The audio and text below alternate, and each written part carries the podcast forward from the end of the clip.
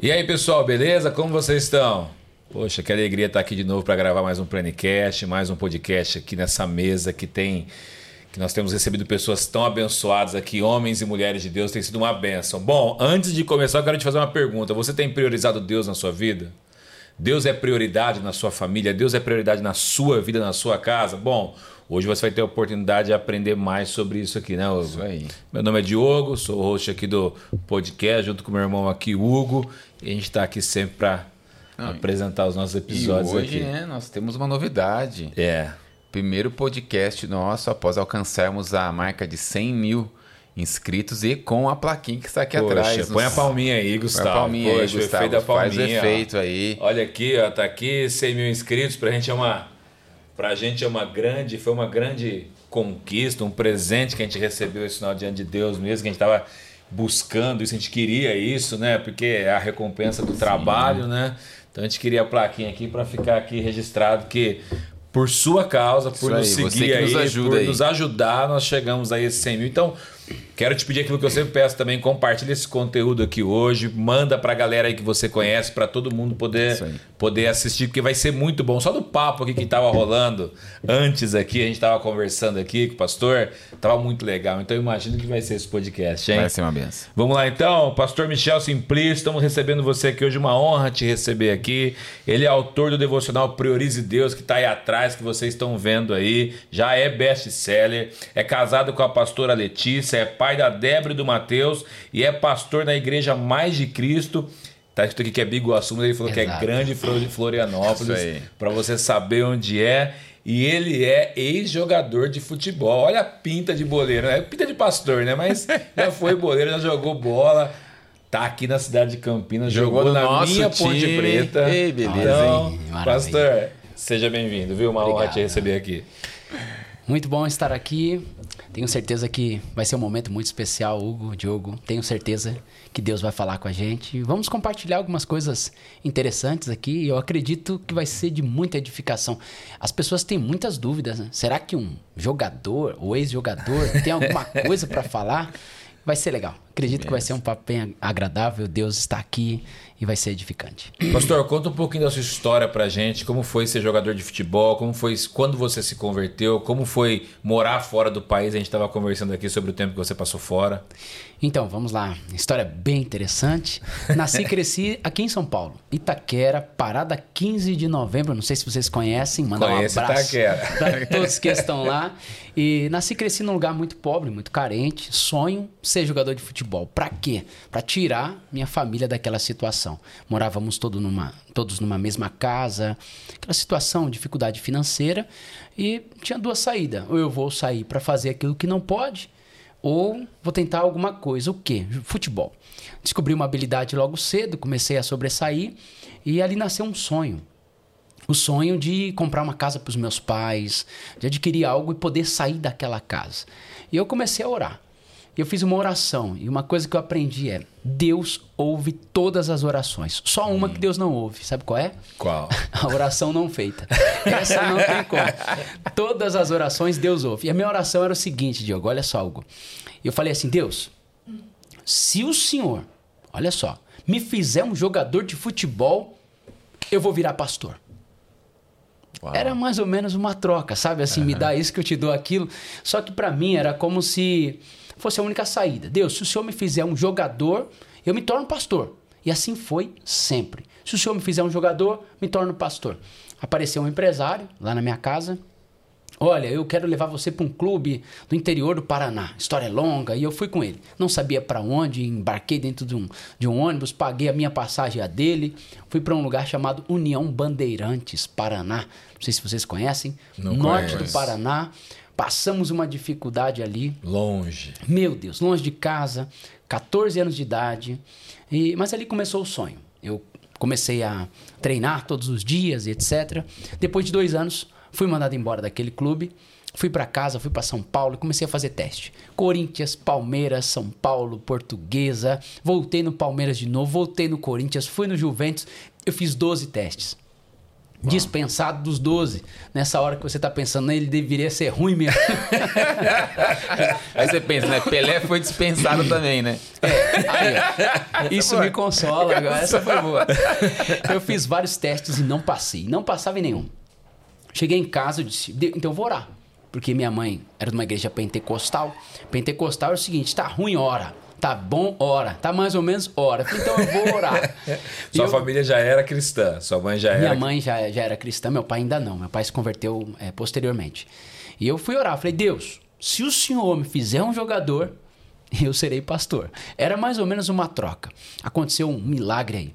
Um rapaz foi assistir uma fita na cassete naquela época. Agora a gente tá ficando velho, eu acho, né? Não, já. Talvez alguns, talvez alguns nem entendam quem tá falando aqui. É, fita cassete era, era um, um aparelho, mais ou menos. Tô um, D- brincando. é um assim. DVD da época de É, hoje. é. DVD da época. Era um link, né, da época. É. Ele foi assistir um outro jogador, me viu ali. E ele era de Santa Catarina. E ele disse: Olha, eu quero esse rapaz aqui. De repente o telefone tocou. Eu estava lá em São Paulo. Ele falou: Olha, eu sou aqui de Santa Catarina, Florianópolis. Eu nem sabia onde ficava. Você quer vir fazer um teste aqui? Eu falei: Amanhã eu tô aí. Era numa sexta-feira. Segunda-feira embarquei para Florianópolis. E cheguei lá no Figueirense, fiz um teste, passei lá no Figueirense, eu fiquei sete anos aproximadamente nesse clube, clube maravilhoso em Santa Catarina. E assim começou a, a minha história. Isso foi em que ano? 2003. Mas tem um problema aí. Quando eu cheguei lá, passei no teste. Lembra da minha oração? Aham. Se o senhor me fizer um jogador de futebol, eu serei ser pastor. pastor. Eu falei, que ser pastor que nada. Eu quero é curtir. Eu gostava do rap. É, na época eu tinha mais cabelo, hoje eu tô mais carequinha. E eu gostava do tuts, tuts, tuts, tuts. Eu gostava do rap mesmo. E tal. E eu comecei a andar com os manos do rap. Você vai sempre procurar um grupo que você Aham. Se adapta. É, vai se né? adaptando, se identificando. E eu procurei os manos do rap. E eu, pá, mano do rap. E um dia eles me convidaram assim: Shell, vamos lá no centro de Floripa. Falei, fazer o quê? Vamos fazer uma fita. Bom, fazer uma fita você sabe o que, que é. Aham. Pegar uma coisa que não é seu e não devolver. Só para não falar uma palavra mais forte, né? E fomos. Chegamos lá, eles falaram, nós vamos pegar uns biscoitos aqui nas lojas americanas. Até hoje eu tenho essa dívida nas lojas ameri- americanas. um dia eu pago. E nunca peguei nada de ninguém, nunca roubei nada de ninguém, mas nesse dia, você sabe como é que é. Quando você anda com eles, você tem que fazer. A Bíblia diz, né? As más companhias corrompem Os bons costumes. os bons costumes. E fomos. E de repente chegamos lá, eles vão pegar um biscoito aqui. E eu peguei. Eu, eu digo que eu só caí em pecado porque era biscoito traquinas. Eu acho que eu fui muito tentado De com morango isso. ou de chocolate? É, essa daí veio- E de repente eu peguei, coloquei duas, é, dois biscoitos. Não sei, biscoito ou bolacha, não sei como é que Aham. vocês falam aqui. Aqui, Bolacha, bolacha. aqui é bolacha. É, no Rio é biscoito. É. Peguei, coloquei no bolso e eu falei assim: Deus, se o detector de metais não apitar, eu vou ser pastor. Então tudo era um trocadilho, sabe? Tudo era uma troca com Querendo Deus. livrar a sua, É, né? As coisas apertavam, eu dizia, Deus, se eu sair dessa, eu vou Vou ser um pastor. pastor. E aí passei detector de metal, você sabe, não vai detectar dois biscoitos Uhum. avulsos. Quando eu passei, eu disse, ah, que ser pastor que nada, eu quero bagunça, eu quero os manos do rap. E fui com eles. Mas enquanto eu estava caminhando, o Espírito Santo veio e falou comigo: Até quando você vai fugir de mim?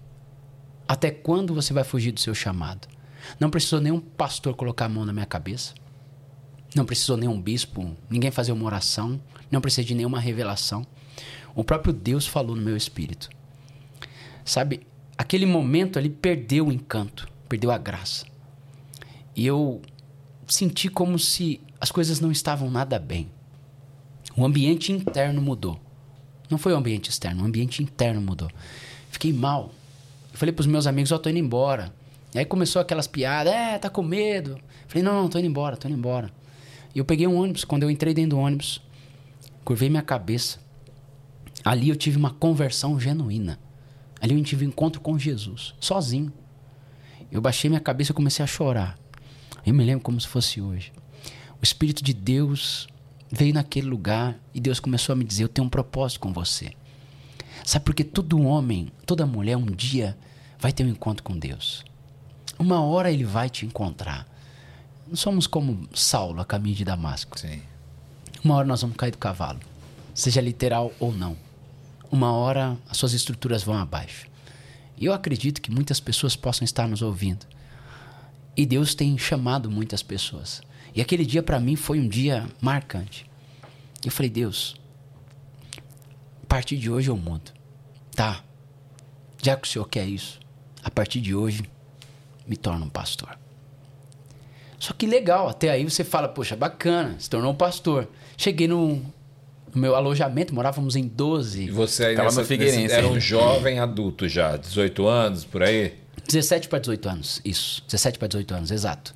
E eu tava no Figueirense, alojamento, 12 pessoas no mesmo quarto. Cheguei no alojamento, falei, Deus, agora eu sou pastor. É, é, eu sou pastor. Colocar a mão na cabeça desses, É. desses eu parei- atribulados aqui. Eu parei para pensar, o que faz um pastor? Pastor prega. Ele, mas eu não sei pregar. Mas agora eu sou um pastor.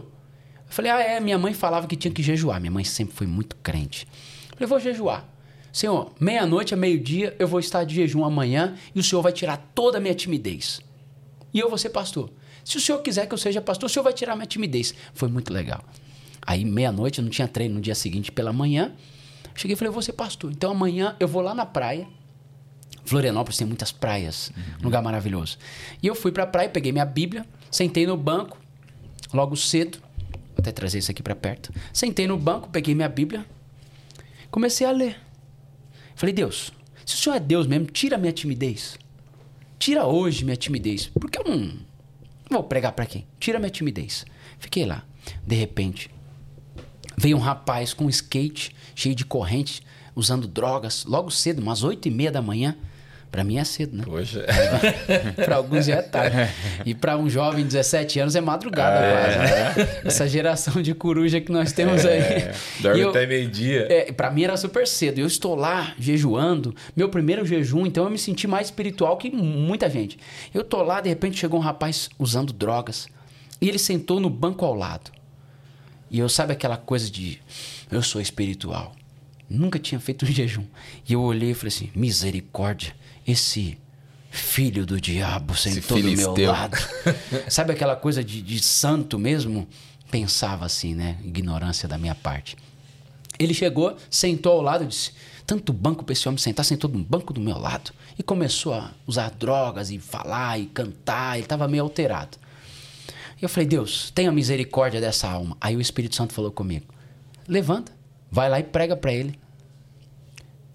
Aí eu disse: Eu? Vou nada. Ele era alto, forte. Sempre fui assim, magrinho. Sempre fui só o rascunho, né? eu sempre fui magrinho. Na hora que eu olhei, eu falei: Vou nada. Se ele tá precisando, ele que venha. E Deus falou pela segunda vez: Levanta, vai lá. Porque eu vou salvar a alma dele. Eu disse, não, deve ser coisa da minha cabeça. Deus, o negócio é o seguinte, eu pedi pro senhor fazer, é, tirar minha timidez, vamos fazer tipo Casas Bahia, 10 vezes sem juros, a gente divide isso, vai tirando minha timidez aos poucos, não precisa tirar tudo hoje. Eu não vou lá não, só tem o mar, eu não sei nadar, ele vai me bater, eu não vou não. Aí baixei a cabeça e comecei a orar. Pela terceira vez Deus falou, levanta e vai, senão eu vou te envergonhar. Eu falei, Ixi. Peguei minha Bíblia e fui. Logo cedo cheguei lá e já fui marchando, coloquei uma camiseta para não impressionar o físico. E quando ele estava lá no banco, eu já cheguei de manhã. Eu, e aí? E aí? Aí ele olhou, soprou assim para mim. Eu disse: "Boa tarde". Ele soprou de novo e disse: "Bom dia". Eu falei: "Ixi, já comecei mal". Já comecei falando na hora errada. Aí eu, posso sentar? Ele, o banco é público. Eu falei, "Ixi, 2 a 0 pra ele. Sentei ao lado dele, agora imagina, ele tá usando drogas. Chega um menino de manhã, pede para dando boa tarde de manhã, pede pra sentar no banco que é público. Baixei a cabeça e comecei a fazer assim, em nome de Jesus, em nome de Jesus, em nome de Jesus, em nome de Jesus, em nome de Jesus, em nome de Jesus, fala com ele em nome de Jesus. Eu penso que ele, né, deve ter pensado assim, eu acho que ele usou mais droga do que eu, porque Quase que ele pediu, que droga você tá usando é, aí? quase que ele pergunta. Dá um pouco essa aí. daí é diferente, essa eu não provei. Eu comecei, Deus, em nome de Jesus, me dá uma palavra, o que, que eu vou falar pra ele? Com medo de... Me lembrei da pregação de domingo. Porta larga e porta estreita. Eu falei, quer saber? Vou pregar isso. Vai porta essa. larga e porta estreita. Olhando pro chão, pra, se, se ele me bateu, que os olhos não vê, o coração não sente. Eu falei, eu vou ficar olhando pro chão e disse: Olha, o negócio é o seguinte, mano. Porta larga, porta estreita. Os manos estão atrás de você. Os manos são da porta larga. Jesus é a porta estreita. Você precisa aceitar Jesus, senão os manos vão te matar. Parei fiquei esperando ele bater ou alguma reação. Um silêncio. Levantei a cabeça, olhei pro lado. Ele começou a chorar. Aí eu fiquei valente, né? É, assim diz o Senhor e tal. Comecei a falar, ele começou a enxugar as lágrimas, apagou lá a, a droga que ele tava usando. Começou a chorar assim, mano, mano, quem falou minha vida para você? Aí eu, como assim? Quem te contou? Eu, me contou o quê? Eu tô fugindo a noite inteira. Os caras estão atrás de mim, cara. Eu não sei o que fazer da minha vida. E eu tô nessa porta larga mesmo. Aí eu não sabia quem chorava mais, eu ou ele. Cara... Ele começou a chorar.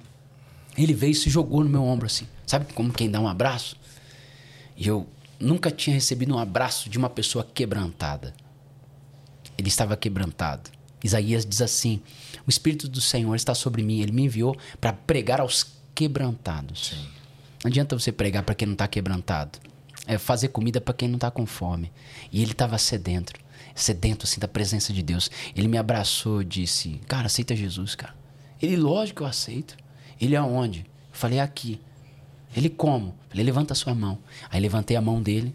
As pessoas passando na praia. Eu, Senhor Jesus, a partir de hoje, essa alma pecadora te recebe como único suficiente, Salvador. Eu olhei para ele e falei, cara, agora vai embora.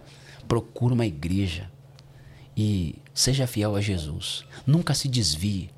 Deus te abençoe. Ele foi embora, nunca mais encontrei. Não sei se era um anjo, não sei o que era. Mas ali Deus tirou minha timidez. Virou uma chave na sua vida também. Fui pro alojamento Falei, agora vou pregar. Que mensagem que eu preguei? Porta larga, porta estreita. Dois meses eu falei, deu certo, é só essa mensagem que eu vou pregar. E ali começou o meu ministério. Ganhamos mais de 300 atletas para Jesus ali. Ah, legal. Uns estão na seleção até hoje. Cuidei de muitos, ainda cuido de muitos atletas que receberam Jesus na minha casa, receberam Jesus em reuniões. E dali acendeu um chamado. E aquele dia me tornei um pastor. E as pessoas pensam assim: ah, eu preciso de um púlpito. Quem tem altar não precisa de púlpito. Exato. Qualquer lugar vai ser o seu púlpito. O seu púlpito é onde você estabelece um altar. Então eu creio. Deus, ele começou a usar a minha vida pela misericórdia. No começo é tudo mais difícil. Você precisa pegar ferramentas emprestadas. No, começo você ouve uma pregação e você prega aquilo que você ouviu. Você não tem o conhecimento ainda, né? Você é a revelação que você ainda, tem, né? exato. Você tem aquela revelação. Então eu preguei aquela porta larga, porta estreita durante muito tempo. E era a minha revelação. Era a revelação que Deus havia me dado para aquele momento. Hoje nós temos outras ministrações, não dá para pregar só porta larga, porta Evoluiu. estreita, né? Mas evoluir já. já os irmãos não chegam domingo na igreja e falam, não, já sei que vai pregar é. hoje. Pastor, hoje porta larga, porta estreita, né? É lá. Manda bala. Manda ver. Como o apóstolo Paulo, não me canso de dizer sempre as mesmas coisas. é assim começou. Mas como diz Billy Grandes, que uma ministração, uma pregação fica boa depois da centésima vez pregada, né? Meu Deus, é então... é verdade. Você sabe, sabe de uma história legal? Uma igreja lá, uh, acho que Poingshu, uma das maiores igrejas do Sim, mundo. Coreia né? do Sul. Coreia do Sul. Perfeito, Coreia do Sul. Eu, eu sempre falo isso quando eu repito minhas pregações. Ele pregou uma mensagem, depois de seis meses, ele sempre repetia a mensagem. Seis meses, ele repetia a mensagem. Seis meses, ele repetia a mensagem. E ele pregou, tinha uma irmã que ela ficava anotando. Sentava na primeira fileira e ela anotava todos os tópicos. Aquela irmã anotando, anotando cuidadosamente. E ele pregou, depois de seis meses, pregou a mesma mensagem. A irmã chegou, pastor, Posso falar com o senhor? 60 mil diáconos servindo a Santa Ceia, 45 mil obreiros. Imagina. E o pastor, peraí que eu já vou lhe atender. A irmã com o caderninho falou assim: Ô pastor, o senhor não tem vergonha de pregar a mesma mensagem pela segunda vez? E o pastor pô, baixou a cabeça. Levantou a cabeça e disse: Mas foi a mesma mensagem com os mesmos tópicos, pastor. E ele virou para ela e disse assim: Minha irmã, se a mensagem não fosse boa para ter sido pregada a segunda vez, ela não deveria ter sido pregada a primeira. E às vezes, qual que é o maior método de, de memorização? A repetição. É, exato. E nós, o apóstolo Paulo dizia isso, né? Nós precisamos todos os dias, por isso que a Bíblia diz, são todos os dias. Como que nós aprendemos a ler? Nós aprendemos a ler de uma forma, como A, B, C. E no outro dia você chegava lá, já tinha uma, uma palavra? Não. A, B, C, tudo de novo, até que você pudesse memorizar. E essa é a riqueza das escrituras. Só que as escrituras, quando você lê, você não lê o A, B, C. Aquele A, ele tem um outro som dentro de você, porque a palavra se renova, né? A cada manhã. Isso é maravilhoso. E assim começou. Assim começou o ministério e depois E você jogou até. É, você veio pra Campinas, depois o senhor morou na, na Arábia um tempo. Isso. E aí você jogou até quantos anos e pendurou a, a chuteira e pegou o cajado? Boa pergunta, vamos lá. É, sempre ardeu no meu coração essa questão do, do ministério, né?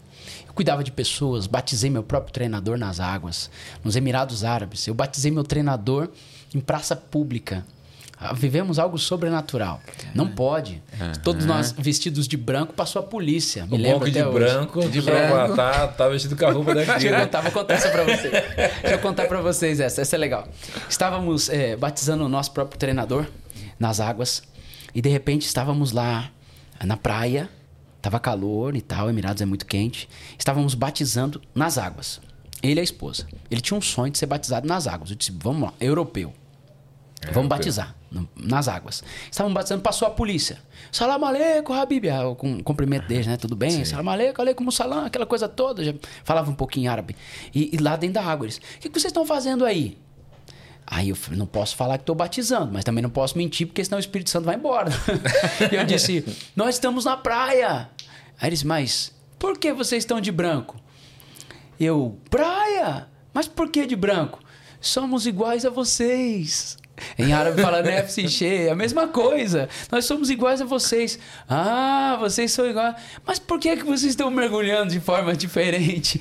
Aí eu, modo Brasília, modo E Brasília. ele sabia, com certeza, tá? Eu queria ouvir essa Foi boca. bem devagar. Foi a primeira vez que meus joelhos bateram palmas. Eu comecei, comecei a tremer ali. Eu falei assim: meu Deus, se eles voltam ali. Mas eu aprendi uma coisa: ninguém pode matar quem já morreu, né? Exatamente. Nós já estávamos todos mortos ali em Cristo Jesus, mas confesso que foi uma experiência desafiadora e eu batizei, falei, ó, o negócio é o seguinte, vamos batizar agora.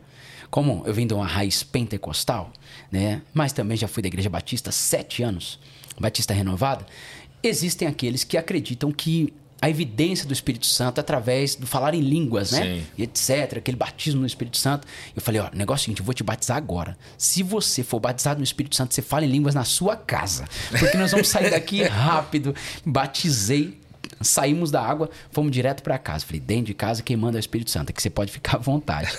Mas batizamos pessoas ali. Fui para Portugal, fundamos uma igreja em Portugal. A igreja está lá até hoje. É uma igreja maravilhosa, igreja linda, pastoreada pastor João Bosco Castro, um homem de Deus, um santo homem de Deus. Começamos um trabalho no clube e a igreja era distante. Depois ele assumiu lá na nossa cidade. A igreja está lá até hoje. Fui ministrar lá em congressos. Na Europa ganhamos muitas pessoas para Jesus. Dali nós fomos para países árabes. Eu fiquei quatro anos lá. E eu pensei assim: agora eu vou ganhar dinheiro. Agora eu vou ganhar dinheiro, porque países árabes é assim. né? Sim, muito dinheiro, né? 28, 29 anos, estava oito anos fora do Brasil, minha carreira consolidada, já estava sem empresários, aquela coisa toda, eu mesmo negociando meu passe. Falei, agora eu vou ganhar muito dinheiro, agora chegou a hora. E aí Deus me fez uma pergunta: Meu filho, você tem coragem de largar isso tudo e cuidar das minhas ovelhas? Eu disse, Deus, eu estou morando aqui a uma hora de Dubai. Eu tenho. Agora conversa com a mulher que está lá em casa. Já era casado, já, né? já, minha esposa é fenomenal. Minha esposa é a pessoa mais santa que eu conheço. Sou apaixonado pela minha esposa. Minha esposa é fora de sério. Ela é 90% Já tinha filhos aí ou não? Tinha um só, o Matheus. só. Meu primeiro filhão, meu melhor amigo. E aí eu falei, Deus, se o senhor tá nesse negócio, eu tenho coragem de largar tudo aqui. Mas. Qual Emirado que você tá? É outro problema que a gente conhece lá. Por isso que eu tô Eu estava per- nos Emirados Árabes. O, Emirados Árabes é um, um conjunto de, de- de- Não vou dizer ilhas, mas os sheiks ali, né? São sete. Sete shakes. Daí né? você tem Fujeira, você tem Sharjah, tem Dubai, tem Abu Dhabi, cujo qual é a capital não é nem Dubai, é, É Abu é Dhabi. Abu Dhabi, né? Mas eu morava em Corfacan, que fala Corfacan. Corfacan fica uma hora, uma hora e dez de, de Dubai. Então era pertinho. Legal. O município ali é de Fujeira, que eu morava. Então era muito bom, muito bom ali, um lugar maravilhoso. E estávamos ali tranquilos, vivendo um momento muito especial, fazendo culto, etc. E Deus falou comigo, eu esperei. Cheguei em casa, minha esposa, amor, tô sentindo, será que Deus não quer que a gente pare tudo? Falei, não, só pode ser Deus mesmo, para falar com uma mulher assim. E estávamos no Brasil, começamos com 12 pessoas, uma igreja a mais de Cristo, meu pastor, pastor Júnior Batista.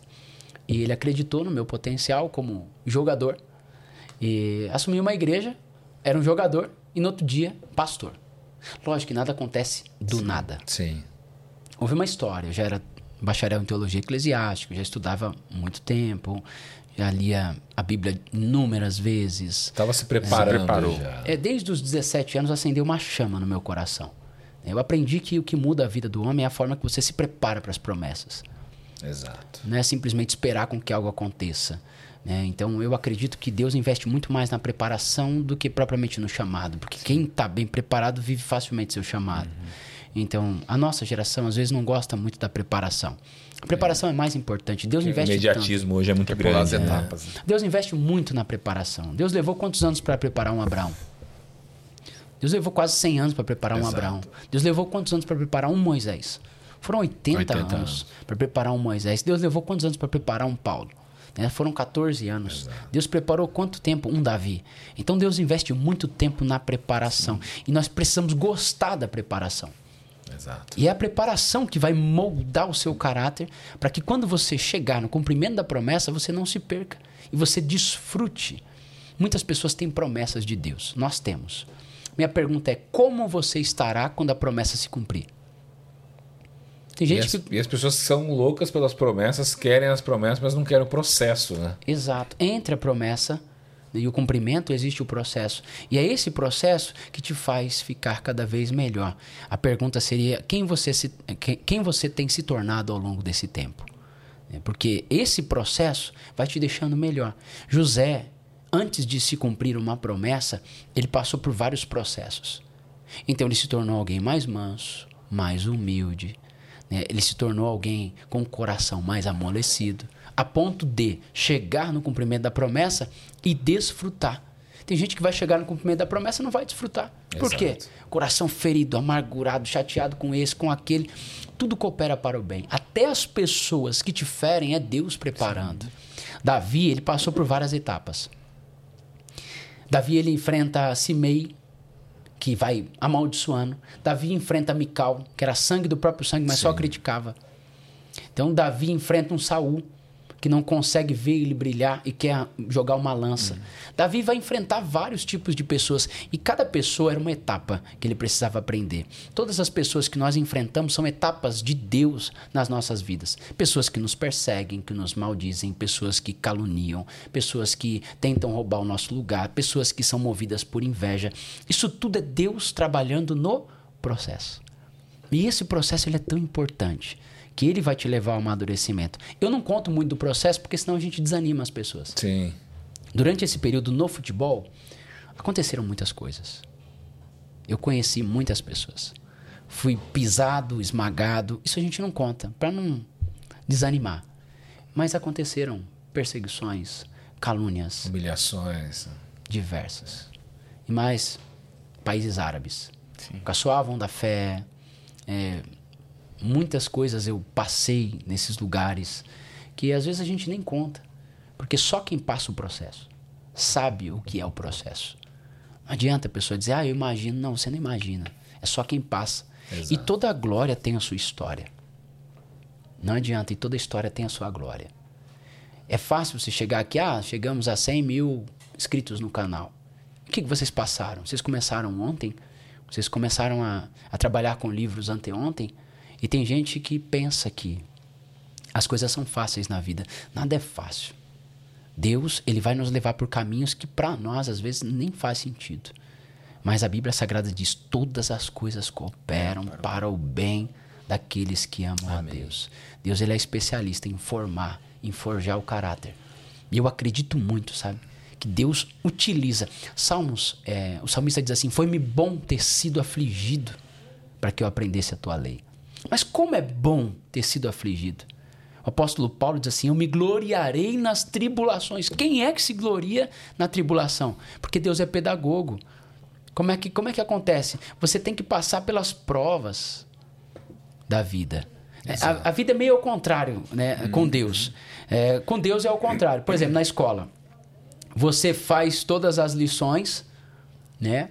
E depois você passa pela prova. Com Deus é o contrário, né?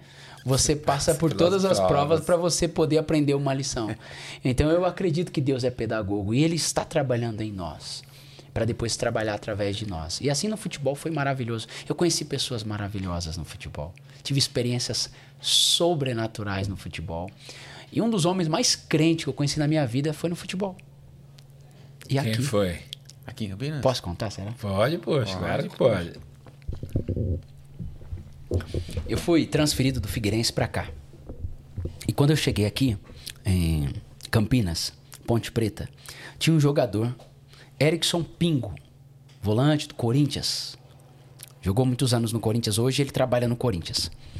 E quando eu cheguei, ninguém me conhecia. Não havia esse negócio de Instagram. Não É, havia não nada tinha disso. nada, não tinha nada. Então você não conhecia ninguém. Ou ouvia falar, É. ou quando fulano saía numa televisão, rádio, aquelas coisas todas. É nos gols do Fantástico. Isso, mas era bem raro. Você não conhecia a pessoa mais pessoalmente. Hoje você conhece a pessoa, tem gente que tem um bom relacionamento e nunca viu a pessoa. Exatamente. Naquela época, não. Eu cheguei, quando eu cheguei, ele chegou pra mim e disse: Servo, Deus te trouxe de forma tão rápida pra cá. Eu disse: Quem é esse que nem me conhece? E ele era jogador. Jogador. Jogador. jogador. Jogador. Um, um jogador excepcional. Ele, servo, Deus te trouxe pra cá de uma forma tão rápida e surpreendente. Deus tem algo contigo aqui. Pai, estremeci. Eu Falei, quem é esse cara? Ele não me conhece. Não sabe quem eu sou. Aí, beleza, treinamos. O treinador era o Nelson Batista Ah, na Nelson época. Batista. Depois veio Paulo Comelli. Encontrei com ele nos Emirados também. E de repente fomos pra concentração. Treinei um dia, no outro dia já fomos pra concentração. Almoçamos no Moisés no Carelli, aqui no estádio, fomos pra concentração. Quando eu cheguei na concentração, eu não sabia quem era. Ele só me encontrou de servo, Deus te trouxe pra cá e sumiu. Falei, quem é esse cara? Não sei o nome, não sei de onde vem, não sei o que faz. Ele também não treinou também. Treinou, Treinou. mas nem conversou comigo, ele não Aham. conversava. Fomos pra concentração. Essa foi uma experiência sobrenatural que eu tive. Chegamos lá, almoçamos e fomos pro hotel. Chegamos no hotel 1h15, 1h30, em Alphaville. Chegamos no hotel e tal. Ele virou pra mim e disse: Servo, eu vou falar com o pai. Dobrou o joelho, eu contei já os joelhos e começou a orar. Aí eu falei, bom, fiquei meio sem graça, sabe? Eu falei, bom, eu sou crente, vou orar também. vou orar também. Isso no quarto da concentração? No quarto da concentração. Tava no quarto Só contigo? eu e ele, é, Ah, nós tá. dois. Íamos jogar no dia seguinte, acho que era contra o Vitória da Bahia, alguma coisa assim. Ele dobrou o joelho e começou a orar. Uma e meia da tarde. Eu falei, ah, sou crente, vou orar também, né? Peguei meu travesseiro, dobrei o joelho, deu uma e meia, duas e meia, três horas, três e meia, três e meia, quatro horas da tarde começou a me bater o sono. Depois do almoço, eu pensei, orei duas horas e meia, três horas, eu sou muito crente. Eu sou muito crente. Eu orei tanta, eu falei, eu vou deitar. Só que ele continuou orando. Deitei umas quatro horas, umas cinco e meia eu acordei. Ele estava na mesma posição. eu falei, das duas uma, ou esse cara é crente de verdade ou ele dormiu de joelho. E de repente ele continuou orando lá. Só que ele não dormia, porque do, do nada ele fazia assim, "Shhh", dava umas palmas. Mistério. Falava, que manto é esse? Aí ele ficava quieto. Daqui a pouco ele. pá, bate. Eu falava, que mistério é esse aí? Nunca, nunca havia visto uma coisa assim. Deu seis e meia, sete horas, sete e meia. E ele sem relógio, sem nada. 15 para as oito, ele bateu aquela palma. Servo, vamos jantar. cara, eu fiquei assustado com aquilo. Eu falei assim: esse cara é do céu? Aí fomos jantar. E eu jantando com ele assim à mesa. E eu, e aí, como é que você tá? Você é casado? Sim. Não. E eu tentando arrancar alguma coisa, comecei a ficar bravo com ele. Falei, esse cara não conversa, falta de respeito. Terminamos a refeição. Ele, servo, vamos, Vamos orar." pro quarto. Aí foi pro quarto. Quando chegou no quarto, ele, servo, vou falar com o pai. Eu não sabia onde colocar minha cara. Eu falei assim, meu, eu não sou crente, Senhor, me perdoa, eu tô desviado. Me perdoa, Senhor, até hoje eu não te conhecia. Ele dobrou os joelhos umas 9h15. Foi até umas 11 horas. Quando chegou 11 horas, ele bateu a palma. Eu olhei pra ele, ele, servo, eu vou comer o rolinho. Eu, Co- comer o comer rolinho? Eu falei, comeu o rolinho, ele pegou a Bíblia. Tava lendo a Bíblia, né? Leu a Bíblia até uma hora da manhã. Como eu tinha dormido à tarde, tava, Tava sem, sem sono, sono. doido pra conversar com ele, mas eu não vou interromper a leitura, né? ele terminou, fechou a Bíblia. "Shh, Servo, Eu vou falar com o pai. Ah, eu queria bater nele nessa hora. Eu achei que sabe? falou, servo, eu vou dormir. Não, servo, vou falar com o pai. O cara focado mesmo. Aí ele pegou. Não, eu tô falando diante de Deus. Eu- eu- parece que é uma história. Gente, eu não preciso nem inventar isso aqui. Não tem. Ele pegou o, o travesseiro, que eu queria pegar aquele travesseiro e bater nele, porque eu tava já bravo com ele. Ele botou do lado da cama e disse: Eu vou falar com o pai. Dobrou os joelhos e começou a orar. E a cada meia hora ele tava aquele mistério. Não, eu tava com raiva dele. Falei, esse cara, meu, não existe, meu. Ele deve, estar brincando comigo. Beleza, deu umas duas e meia, três horas, eu já tava aqui, ó. Você ia acordado, tentando resistir. E olhando pra ele, cada meia hora ele dava aquela palma que eu despertava. Dormi, cara. Pum, dormi. Adormeci. Oito e meia, mais ou menos, eu acordo. Sabe quando você acorda meio... Primeira coisa que eu acordei, eu olhei olhou. pro lado. Quando eu olhei pro lado, ele tava na mesma posição, cara. Meu Deus. Eu parei assim por uns três minutos. Sabe quando você acorda e você fala, será que é verdade isso aqui, cara? Será que tem gente assim ainda? Deu umas 10 para as 9, ele bateu a palmeira. "Shh, Vamos tomar um café da manhã. Eu fui tomar café assim, meio que. Sabe quando você não sabe o que é uma verdade, o que não é? Tomamos o café da manhã. Quando voltamos pro quarto, ele pegou a Bíblia e disse: Servo, eu vou comer o rolinho. Ele leu a Bíblia depois das umas 10 a meio-dia. Tomou um banho e fomos pro jogo. Eu não troquei uma palavra com ele. Eu, aquele dia ali, eu confesso pra você que eu tive uma experiência, uma das maiores experiências que eu tive na minha vida. Ele não falou comigo, jogamos o jogo, acho que empatamos em casa, alguma coisa assim. É, ele jogou, jogava muito bem, excelente e tal, mas não falava nada. E eu fiquei assim numa expectativa da próxima concentração. Porque eu cheguei, né, na época eu estava noivo ainda. Liguei pra minha noiva, na época, noiva minha esposa hoje. Ô gata, chama ela de gata, linda, tu não vai acreditar. O cara é maluco. ele, ele é crente. Eu não sou crente, você também não é. Eu não conheci ninguém crente, eu só conheço ele. Porque mudou a minha vida conviver com ele.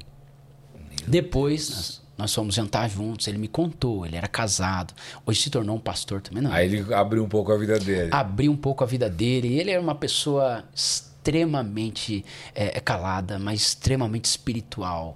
E no futebol tem isso. Eu conheci pessoas tão santas no futebol. Ah, Eu vou te mostrar um lado do futebol que as pessoas não falam.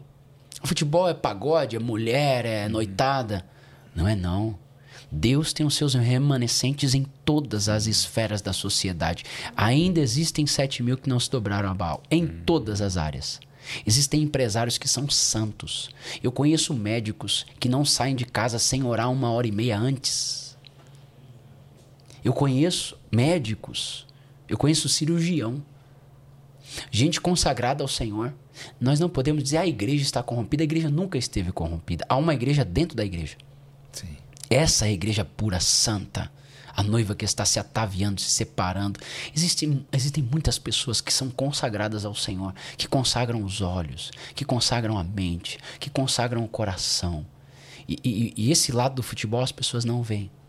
Existe o lado da bagunça, existe o lado daqueles que gostam de, de curtir uma outra coisa, existe. Mas olha, em todas as esferas, existem pedreiros que estão ali cheios do Espírito Santo, existem domésticas, donas de casa que estão ali trabalhando, limpando a casa, mas a unção do Espírito está sobre ela. Existem pessoas espalhadas em todas as esferas. Nós somos o sal da terra. O sal no saleiro não salga nada. Nós somos a luz do mundo. A luz dentro de um lugar claro também não faz a diferença. E eu creio, sabe? Deus tem pessoas específicas em todas as áreas. E aquilo me impulsionou a viver o verdadeiro evangelho. Primeiro me constrangeu, mas depois me impulsionou. Eu também compartilhei coisas que eu vivia com ele, e ele achou super interessante, e, e nós convivemos juntos, temos até hoje um contato. E ele era jovem também, né? É, ele era um pouquinho mais velho que eu, ele tinha uns 25 anos de Mas era idade. jovem. É, e- mas era um homem muito, muito temente, muito consagrado a Deus. Meu Deus, hein? E outros que eu conheci também no futebol, que senão nosso podcast vai. Agora eu já vi que eu não oro nada mesmo. Não, já valeu o podcast. Vou terminar aqui já. Mas assim, isso, Meu é, isso pode nos levar para um lugar de constrangimento, como me levou. A primeira impressão que eu tive no espírito era: eu não sou ninguém, eu não sou nada. E eu falei: não vou nem mais orar. Só que daí veio o Espírito Santo. Tudo que eu te mostro é para o seu crescimento. Deus falou comigo. E onde eu te levo é para o seu aprendizado.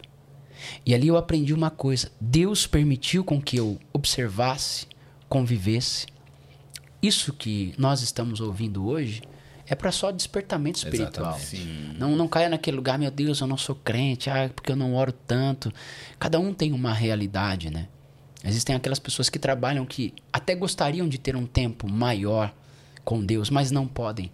Só que Deus ele conhece o, o coração. Aquela devoção de você estar limpando alguma coisa, carregando um e o seu espírito está se conectando com Deus o tempo inteiro. É por isso que existem duas formas de orar. Tem duas formas. Uma forma é você falando. Você pode orar falando, mas você pode orar em pensamentos. Sim. Por que não só falando? Porque senão os mudos nunca orariam. Sim. Então você pode orar em, em pensamento. Você está aqui, mas o seu pensamento está conectado com o Senhor. É espírito de oração. Exatamente. Estou trabalhando aqui, eu tenho um trabalho, mas Jesus está aqui comigo. Eu estou dirigindo o meu carro, estou conduzindo o meu carro, mas o Espírito do Senhor está aqui comigo. Estava dentro do avião, com os olhos fechados. Agora, Espírito Santo, o Senhor está aqui comigo. É possível você caminhar com Deus. A Bíblia diz assim: e Enoque, desde Gênesis Apocalipse, é, a Bíblia é um livro de experiências, né? uhum. né? Se você tirar as experiências da Bíblia, você tem que rasgar a Bíblia, não adianta. Sim. Não é que nós, nossa doutrina é baseada em experiência, mas as experiências fazem parte da Bíblia. Você pega uma experiência, a Bíblia começa em Gênesis com uma experiência, termina em Apocalipse com uma experiência. Você começa com Adão, tendo uma experiência no Éden, e termina com João, tendo uma experiência na ilha de Patmos.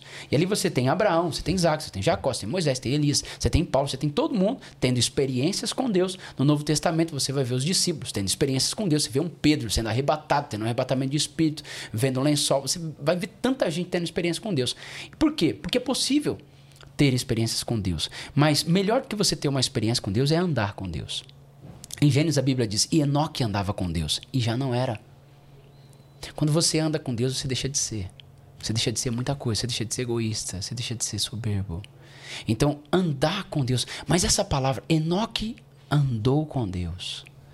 É possível alguém andar com Deus? É. É possível, e não importa o seu trabalho.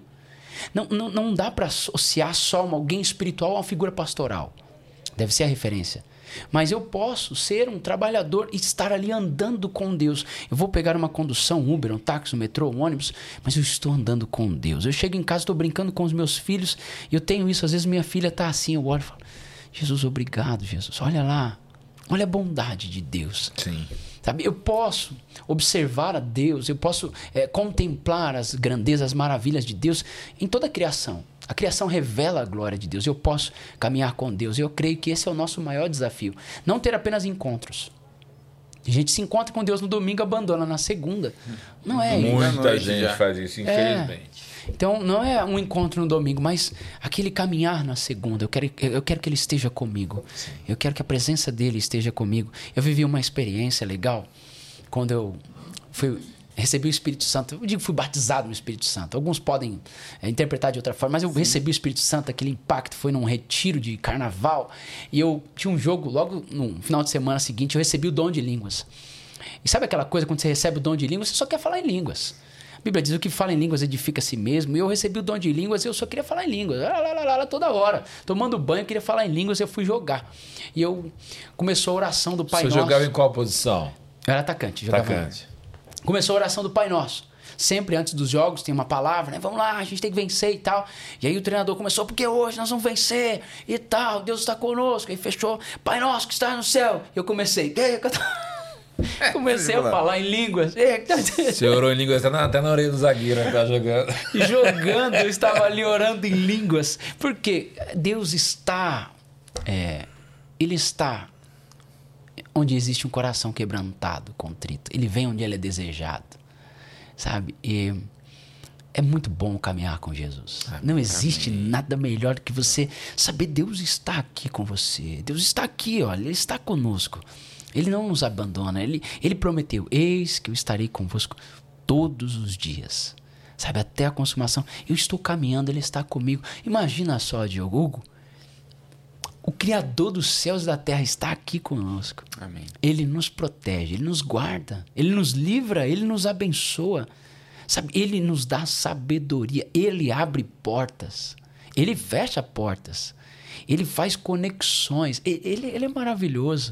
e caminhar com Deus é a coisa mais incrível que o ser humano pode fazer né? em toda a sua vida. Né?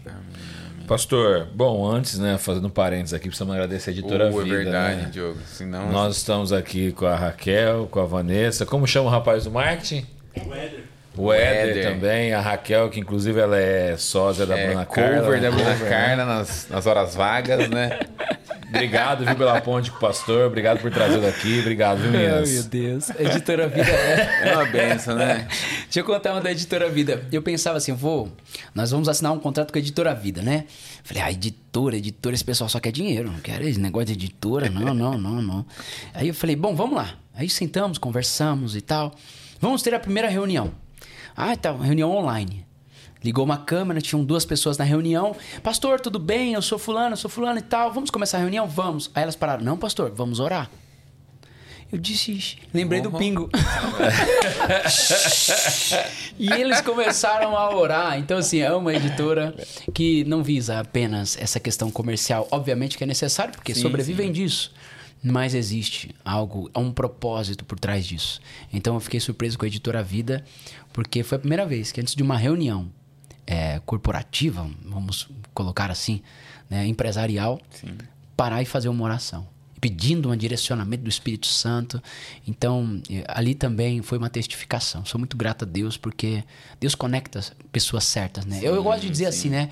Quem está indo para o mesmo lugar se encontra no caminho. Exato. Que benção. Pastor, é, o tema do livro é Priorize Deus, o devocional, né? Esse devocional de 366 dias. E, e tem uma pergunta muito filosófica dentro disso. O que é priorizar Deus? O que é priorizar Deus? Vamos lá. Boa pergunta. Você é bom de pergunta, Gil?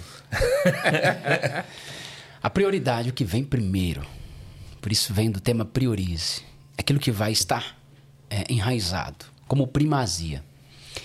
Esse contexto de priorizar Deus está desde o Gênesis. Gênesis capítulo 11, nós vemos uma história. História bem interessante da Torre de Babel.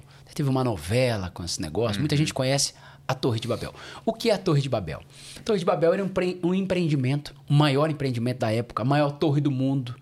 né? algo jamais visto pelo homem. Eles falaram assim: vamos chegar até o topo. Minha pergunta é, Hugo, quem não quer chegar até o topo?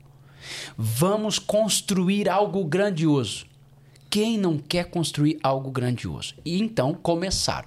Foi extraordinário. Planejamento, eles tinham. Mão de obra, eles tinham.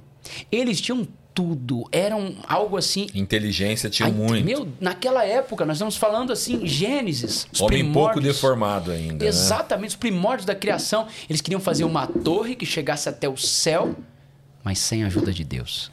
Aí o que aconteceu? Planejamento temos? Temos. Mão de obra temos? Temos. Conexões temos? Temos. Ah, arquitetura temos? Temos. Temos o projeto? Temos. Temos tudo. Beleza, vamos começar. E começaram e foram muito bem. Falaram a mesma língua. Tava uma, uma maravilha. Só que Gênesis 11 diz assim: Porém, Deus desceu para ver o que eles estavam construindo. Deus desce para ver o que nós estamos construindo todos os dias. E a Bíblia diz que Deus destruiu tudo e confusão. Dali nasceu essa ideia. Eles queriam construir algo grande. E a nossa geração quer. Você Sim. quer, você pode, você é capaz, você merece. Ok. Mas Jesus disse: sem mim, nada podeis fazer. Esse princípio babilônico é aquele princípio do antropocentrismo. O homem está no centro. Eu faço, eu consigo, eu sou capaz. E depois, lá na frente, quando tudo cair, vai dizer: Deus, onde o Senhor estava? E Deus vai dizer: onde eu deveria ter estado, mas nunca estive lá porque nunca me convidaram. Deus destruiu Babel. E hoje muitos projetos não dão certo, mesmo tendo planejamento, tendo mão de obra, estratégia, pode ter marketing, pode ter e deve ter, deve ter. Isso não é errado. Estratégias terrenas para projetos terrenos, eu acredito, mas o errado foi não ter colocado Deus em primeiro lugar. Então, é, essa ideia de priorizar Deus É o mesmo princípio que Cristo nos trouxe. Chegaram para ele, começaram a fazer perguntas. Ele parou em Mateus 6 e diz assim: Gente, eu quero dizer uma coisa para vocês. Coloque Deus em primeiro lugar. Buscai em primeiro lugar o reino de Deus e a sua justiça. Ele diz: E as demais coisas vos serão acrescentadas. Essa ideia de ter Deus é, em primeiro lugar é colocar Deus como uma base. Se Deus for a base, ninguém derruba. Então, daí nasceu a ideia: priorize Deus. Eu tenho um propósito com Deus. Eu não leio não leio WhatsApp. Independentemente de quem me envie, pode ser o presidente da República, o maior compromisso, eu não abro o meu WhatsApp pela manhã antes de ler a minha Bíblia. Por quê? Eu quero priorizar Deus em todo o tempo. E essa é a ideia. Quando colocamos Deus em primeiro lugar, todo projeto que Deus, que Deus está em primeiro lugar não dá errado. Sim. Todo projeto. Falha. Pastor, e porque assim, a gente tem uma ideia, as pessoas têm uma ideia hoje. O senhor é pastor de igreja, a gente tem, tem vida de igreja também já há 14 anos. E as pessoas, por vezes, têm uma ideia que priorizar Deus é fazer as coisas na igreja. As pessoas têm a ideia que priorizar Deus é você servir na igreja somente. Então, pô, servi aqui, trabalhei aqui, pô, trabalhei no som, trabalhei na mídia, trabalhei aqui no louvor. Estacionamento. Poxa, servi no estacionamento. Poxa, eu tô priorizando Deus. É bem assim? Cuidado para não fazer a obra de Deus sem Deus. Uhum. Porque uma coisa é a pessoa trabalhar para Deus, mas é, no Evangelho de Marcos, quando Jesus ele vai chamar os discípulos, a Bíblia diz assim: e os chamou para estar com ele. Então veja que o chamado de Jesus era para que eles estivessem com Jesus, não foi para que trabalhassem para Jesus. Primeiro, Jesus chamou para estar com eles. Qual é o primeiro propósito de um chamado? Deus não te chamou para você ir fazer e etc. Não. E, e, Jesus os chamou para estar com eles. Então, se você não estiver com Jesus, você pode fazer a obra de Deus sem Deus. E às vezes, o melhor lugar para se esconder de Deus é dentro de uma igreja. Hum, e muitas pessoas se escondem atrás de um ministério. Não oram, mas estão lá. Não buscam mais a Deus, mas estão lá. Não tem mais uma vida devocional, mas estão lá. É um Saul escondido entre as bagagens. Então, não é só dentro da igreja. O que, que significa a palavra igreja? A palavra igreja é eclésia, chamados para fora. A igreja não pode ser um, um, um, um couve-flor, né? Que vai se voltando aquele... Um fim em si mesmo, Vai né? se voltando para dentro, né? Aquela coisa fechada. Não, a igreja, a igreja é o jardim de Deus. A igreja se abre e exala um bom perfume. Então, o que eu creio, muitas pessoas têm essa ideia de estou fazendo algo dentro da igreja, estou fazendo algo para Deus. Isso é muito bom. Deve sim servir a Deus, os ministérios existem. Né? E isso é bíblico, Efésios 4 deixa muito bem claro. Mas o que não dá é para você condicionar: estou fazendo, estou agradando a Deus. Estou aqui, estou agradando a Deus. A principal característica do cristão é passar tempo com Cristo. Então, se você no domingo está lá como um diácono, por exemplo, como obreiro, como um voluntário, como Louvor. essa nomenclatura, né? Louvor, etc. Só que durante aquele dia você não orou, você não se consagrou, durante aquela semana você sequer pegou a Bíblia, você não tem mais uma conexão com Deus. Você faz a obra de Deus, mas você faz sem Deus. E é como a, eu tive um exemplo. Uma vez eu desliguei a luz do ar condicionado a luz do ar-condicionado. Eu desliguei o ar-condicionado, ele parou de funcionar, mas a luz ficou acesa. Eu falei para minha esposa assim, mas eu já desliguei, a luz está acesa. Aí ele está em processo de desligamento. E depois de um tempo a luz se apaga. Assim são muitas pessoas que não oram. Você deixa de funcionar, mas a luz ainda está acesa. Sim. Mas a longo prazo, daqui a pouco, isso vai se apagar. Então, esse momento com Deus, colocar Deus em primeiro lugar, ter uma vida devocional, que é aquele período de devoção, esse é o segredo. Não é a velocidade que você corre, mas é a constância. E para isso é necessário desenvolver hábitos saudáveis. Nós somos resultados dos nossos hábitos. Você está exatamente onde seus hábitos te conduziram. Você pode ver que geralmente nós fazemos as mesmas coisas. Vamos aos mesmos lugares, respondemos os mesmos e-mails, entramos nos mesmos sites, você segue as mesmas pessoas, você vê os mesmos stories. Então, por quê? Porque os seus hábitos constroem o seu futuro.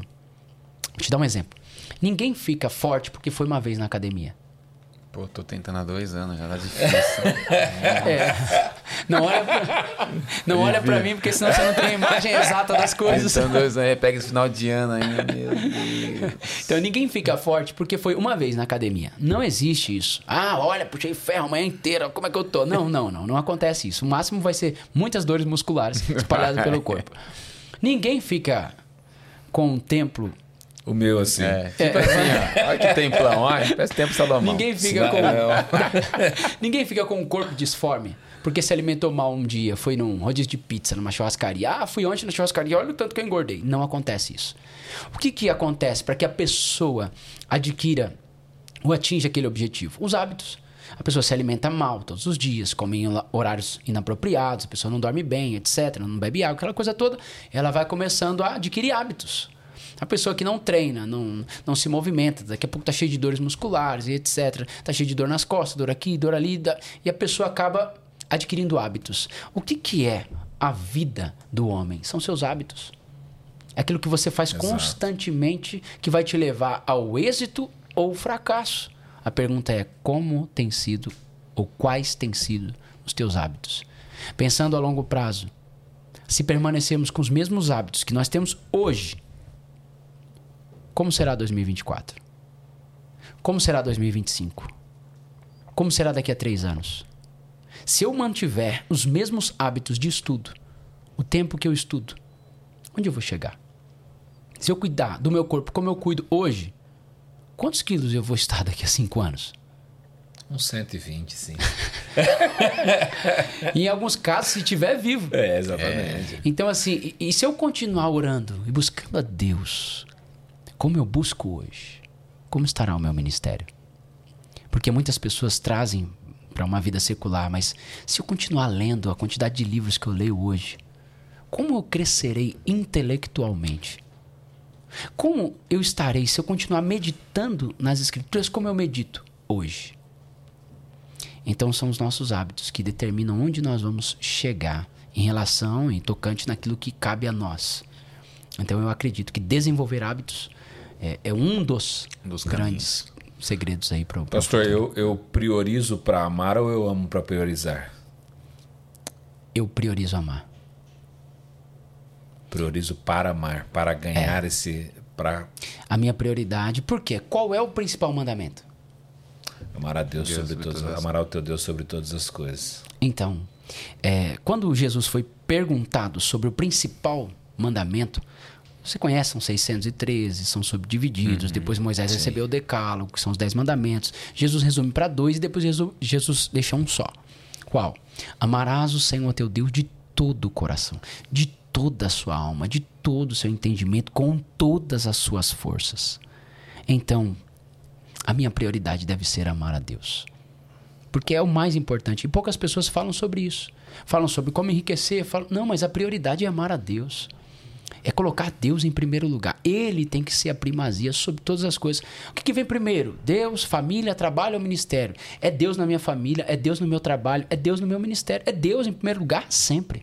Sim. Eu gosto que as tem pessoas que dizem assim: a família é meu primeiro ministério. Aí você conhece a pessoa, você conhece o discípulo, amém. Mas é seu único ministério? Porque a pessoa fala: ah, minha família é meu único ministério. E esquece de Deus. Tô cuidando da família? Ótimo, você tem que cuidar da sua família. Mas e das coisas do Senhor? Exato. Inverte, deixa Deus aqui embaixo, família aqui, na, aqui em cima. Então, quem tem que ser o primeiro é o Senhor. Exato. E as pessoas confundem isso. É, e quando nós conseguimos definir prioridades, aliás, é o primeiro capítulo do livro, definindo prioridades. É, eu vi o primeiro É. capítulo. Quando eu consigo definir prioridades, eu consigo facilmente viver a vontade de Deus. Posso cuidar da minha família? Você deve cuidar da sua família. E, e aí é que está. Hugo, aí é que está. Você falou algo muito interessante. Ah, mas a minha família vem primeiro. Não. Se você buscar a Deus com muita intensidade, é impossível você não amar a sua família. Exato. Por isso que Deus deve ter a primazia, ele deve ser o primeiro. Por quê? Se eu busco a Deus, é impossível um marido que ora maltratar a esposa. Um marido que ora não passar tempo com seus filhos. É, é um pai, né? Não cuidar bem dos seus filhos, ensinar. Então, primeiro vem Deus, porque Deus é a fonte, Ele é a raiz de todas as coisas, de, Ele é a plenitude, é dali que sai todas as coisas, Ele é a fonte. A palavra Abba, Pai, significa fonte, Abba, fonte. Então é dali que sai. Se eu busco a Deus, eu serei um melhor marido. E vou te falar uma coisa: quanto mais eu oro, quanto mais eu busco a Deus, quanto mais eu busco a presença do Senhor, um melhor pai eu tenho me tornado. Exato. Um melhor marido eu tenho me tornado. Não adianta, eu posso ler 500 livros sobre como educar filhos. Leia, muito bom, não vai te fazer mal.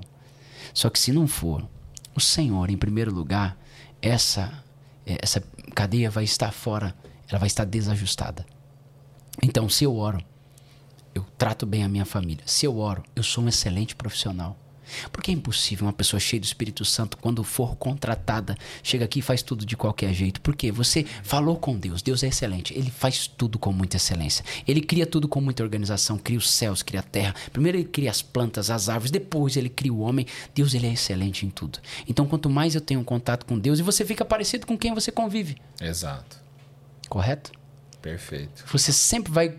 Eu e minha esposa temos trejeitos uns dos outros. Esses dias ela estava comigo, eu tenho um jeito de atender o telefone.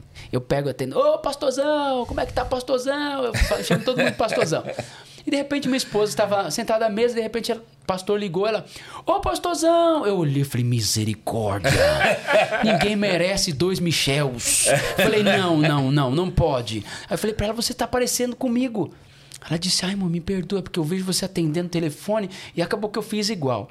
Então agora, imagina aquela pessoa que anda com Jesus. Ela vai ficar parecida com Jesus. Ela vai começar a ser mais manso, mais humilde, mais amável. Então Deus tem que ser o centro. Ele precisa ser o centro. As pessoas estão cuidando muito do corpo. Não é errado. Não acho errado. Ah, é sobrancelha, que eu chamo de asa de anjo, né? Asa de anjo. Tem o botox, silicone, bigode chinês, pescoço de tartaruga. Tem tanta coisa que eu falo pra minha esposa, meu Deus. Que eu nem sabia que Eu nem existia. sabia. Levanta a sobrancelha, mexe na orelha, bota pra cá, o nariz que tá pra lá. Só que às vezes o excesso esconde uma falta. Sim. Porque o cuidado externo vem esconder uma falta interior.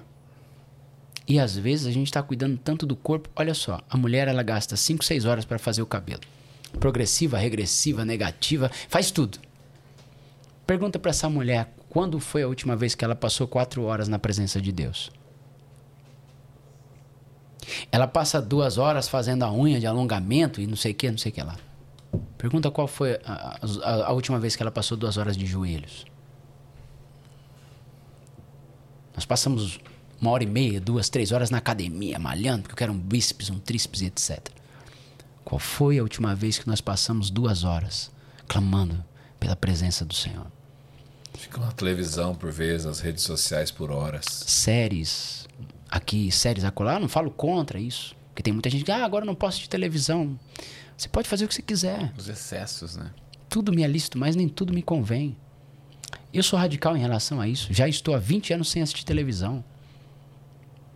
Não me faz falta nenhuma. Ah, mas eu gosto de assistir o programa e tal, que é de autoajuda, de emagrecimento, saúde, culinária. Ok, não há problema, nós não somos legalistas em relação a isso. Mas tudo que não. Tudo que rouba seu tempo. Sabe qual é? Deus está aqui. Estou sentindo a presença de Deus aqui. Uma das maiores armas do diabo é a distração. Ele vai tentar te parar. E ele não consegue te parar através do pecado, porque tem muita gente que não vai cair em pecado. A pessoa não tem coragem de fazer, ela tem um temor de Deus. Então o diabo fala: ah, não posso te parar pelo pecado? Não, então eu vou te distrair. Eu te roubo da mesma forma. Vou te paralisar. E você fica distraído. Qual é o propósito da distração? Roubar seu tempo. E que são, geralmente são coisas lícitas.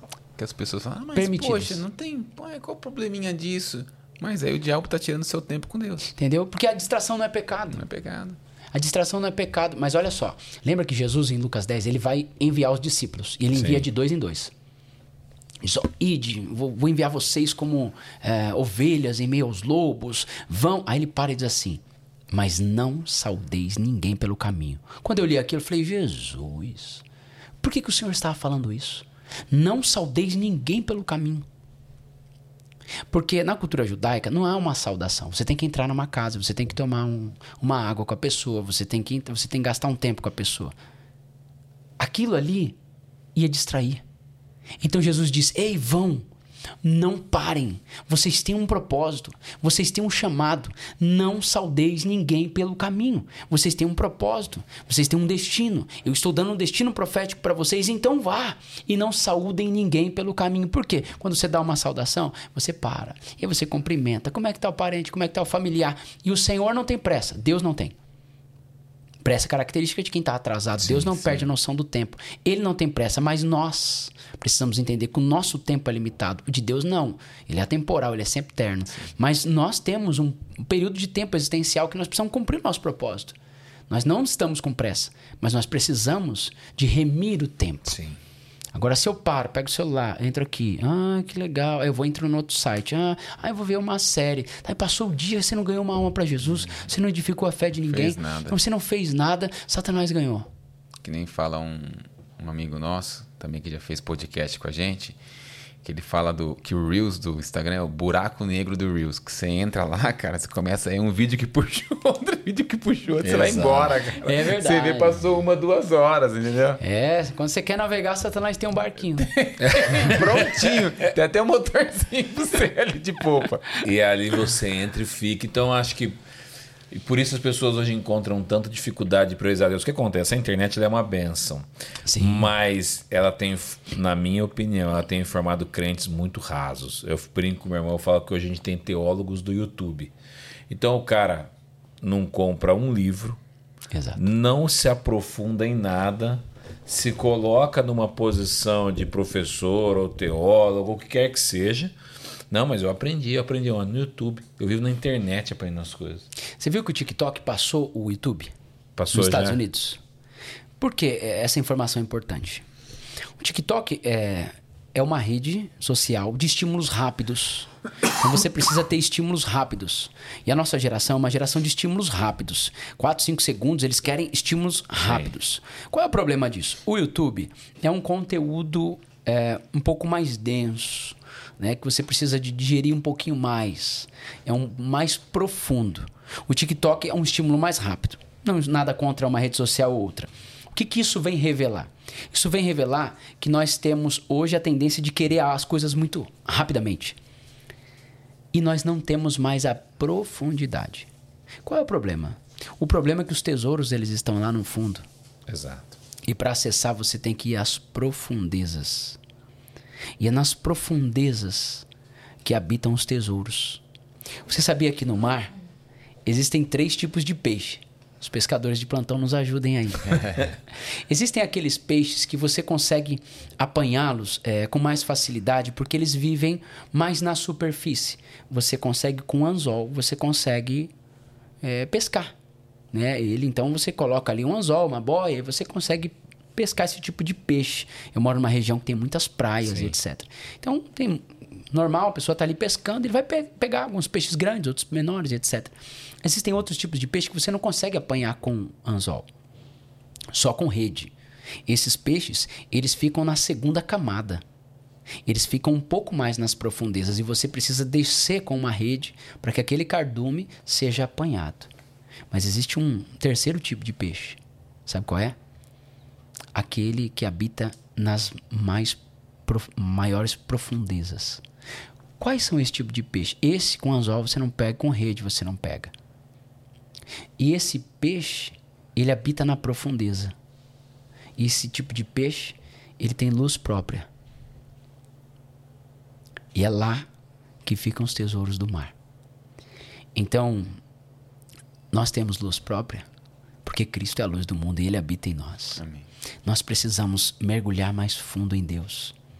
Porque aqui Satanás facilmente pega. Por que, que tem gente que cai sempre nos mesmos pecados?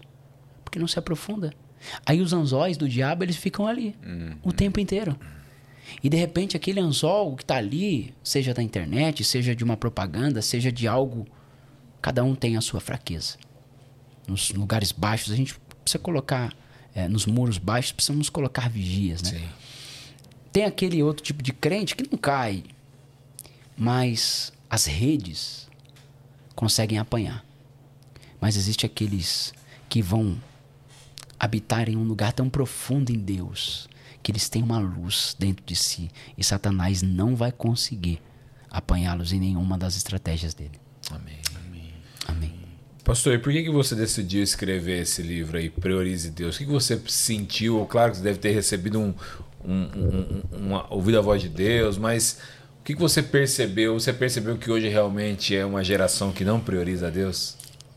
Vou contar como começou. Comigo. Eu não conseguia manter a constância. Tinha dias que eu orava duas horas. Uau! Estilo pingo. Saía de lá, orava e só tal, e tal. palminha e... Mas de repente no outro dia eu tinha muitos compromissos e eu não orava dois minutos. E eu ficava assim, Deus, tu sabes que meu dia foi corrido, dando aquela desculpa. E eu acredito que Deus olhava para mim e dizia assim: Eu sei que eu não fui a sua prioridade. A maioria das pessoas fazem isso. Não todos. Por quê? Um dia ora, vai à igreja, busca Deus e no outro dia nem sequer fala com o Senhor. Parece que Deus nem existiu. Deita na cama e diz: Ah, Senhor, o Senhor sabe que hoje eu não tive nem tempo. Não é falta de tempo, é falta de prioridade. E eu pensando nisso, eu falei: Deus, eu preciso desenvolver uma ferramenta que me dê constância na minha busca diária com o Senhor. E eu comecei a gravar devocionais. Há cinco anos eu gravo devocionais. São milhares de pessoas no Brasil, fora do Brasil, que recebem os devocionais diários em áudio. Eu comecei a gravar, gravar, isso são milhares de pessoas. E, e eles começaram, pastor, faz isso aí em livro, por favor. Coloca isso aí, sintetiza esse negócio. Eu falei, não, isso aí dá muito trabalho. E aí minha esposa começou a dizer também, falou, nós temos muitas pessoas, vamos fazer algo para a igreja. Porque eu, lá na igreja nós pregamos que nós precisamos de desenvolver uma prática diária com Deus. Eu falei, vamos fazer aqui algo local. Mas eu pensei assim, por que não fazer um livro diferente? Um livro que tenha um QR Code, que a pessoa que estiver correndo demais, ela possa ouvir as ministrações. Falei, legal, vamos fazer um livro com QR Code, onde a pessoa vai poder ouvir. Ó, eu estou correndo hoje, não consigo nem parar para ler, ouve. Não é possível que você- não vai ter alguns minutinhos para você ouvir. Quando você estiver almoçando, tomando um café, ouve. Falei, puxa, legal, gostei. Por que não colocar algumas frases, algumas perguntas, né? Para que a pessoa possa Uma refletir e tal. E aí começou o devocional. Ele começou a criar corpo. Mas primeiro foi para mim. Mudou a minha vida. Porque hoje eu tenho uma prática diária com Deus. E milhares de pessoas têm essa prática diária com Deus e tem despertado a fé de inúmeras pessoas. O devocional não substitui a Bíblia. Jamais. A Bíblia é inerrante, inefável. A Bíblia é a palavra de Deus. O devocional contém a palavra de Deus porque existem. Todas as reflexões são baseadas na palavra. Então, eu orei muito antes de, de poder fazer. A pessoa pergunta quanto tempo levou? 20 anos. 20 anos orando, buscando a Sim. Deus, lendo a Bíblia. Não começou do nada. Não sentei aqui e veio uma revelação. Eu acho até isso bem legal. Eu queria que acontecesse comigo. Sento aqui vem um download do céu. Nunca aconteceu comigo. Eu tenho que estudar muito. Eu vou pregar. Esses dias eu fui pregar num congresso. Um cara chegou e disse: Eu estava sentado ali e Deus me deu a mensagem. Eu fiquei com uma inveja, rapaz. Pô, tô Falei, há eu 20 tenho que anos, nunca veio um downloadzinho. Eu tenho que estudar seis horas, eu tenho que pesquisar, eu tenho que ler livros. E o cara chega pra mim e diz que veio mensagem inteira. Eu falei, rapaz, que maravilha, Deus é com ele. É, mas assim, já veio alguns é, lapsos, Claro. uns relances Sim, da sim. mensagem, mas uma mensagem inteira. Não, 90% é transpiração, 10% inspiração. Comigo funciona assim. Então nasceu dessa forma devocional. E, e dessa, dessa vez nós colocamos cursos. Falei, por que não gravar cursos? E nós gravamos três cursos: como vencer depressão, estresse e ansiedade. Porque é o que eu mais atendo. Depressão, dificuldade de lidar com o passado. Estresse, dificuldade de lidar com o presente. Ansiedade, dificuldade de lidar com o futuro. Eu falei, bom, vou gravar. Não, vou chamar um médico. Chamei um médico especialista. E ele deu um show falando da parte endógena. Como vencer. Será que a depressão é algo espiritual? Será que é o inimigo? Isso nós tratamos no curso que é em vídeo. Então, a pessoa que tem um devocional, ela tem o curso disponível para ela. Então, eu trato. Vamos supor, o que que é ansiedade? Quando começou?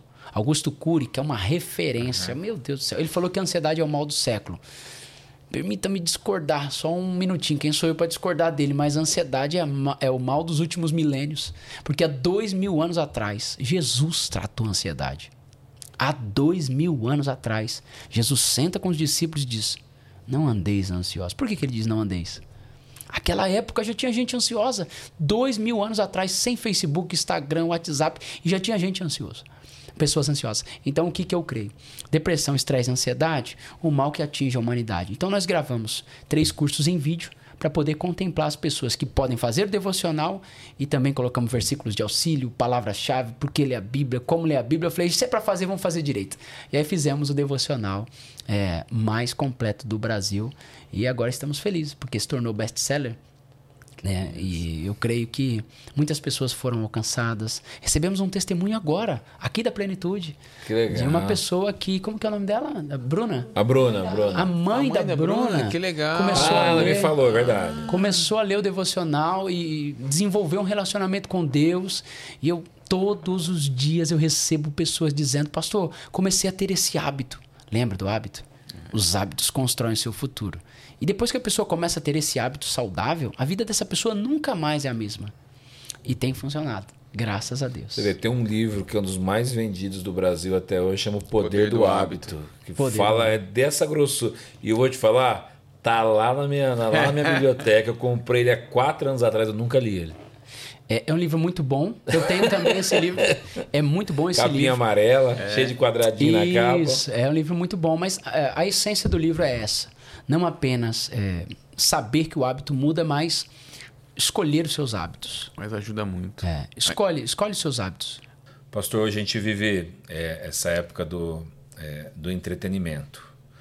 É, qual que é a sua dica para uma pessoa que quer ter uma vida devocional? Como ela deve começar? Você acha que é melhor ela fazer isso pela manhã? Eu sei que varia dos hábitos das pessoas, da vida da pessoa.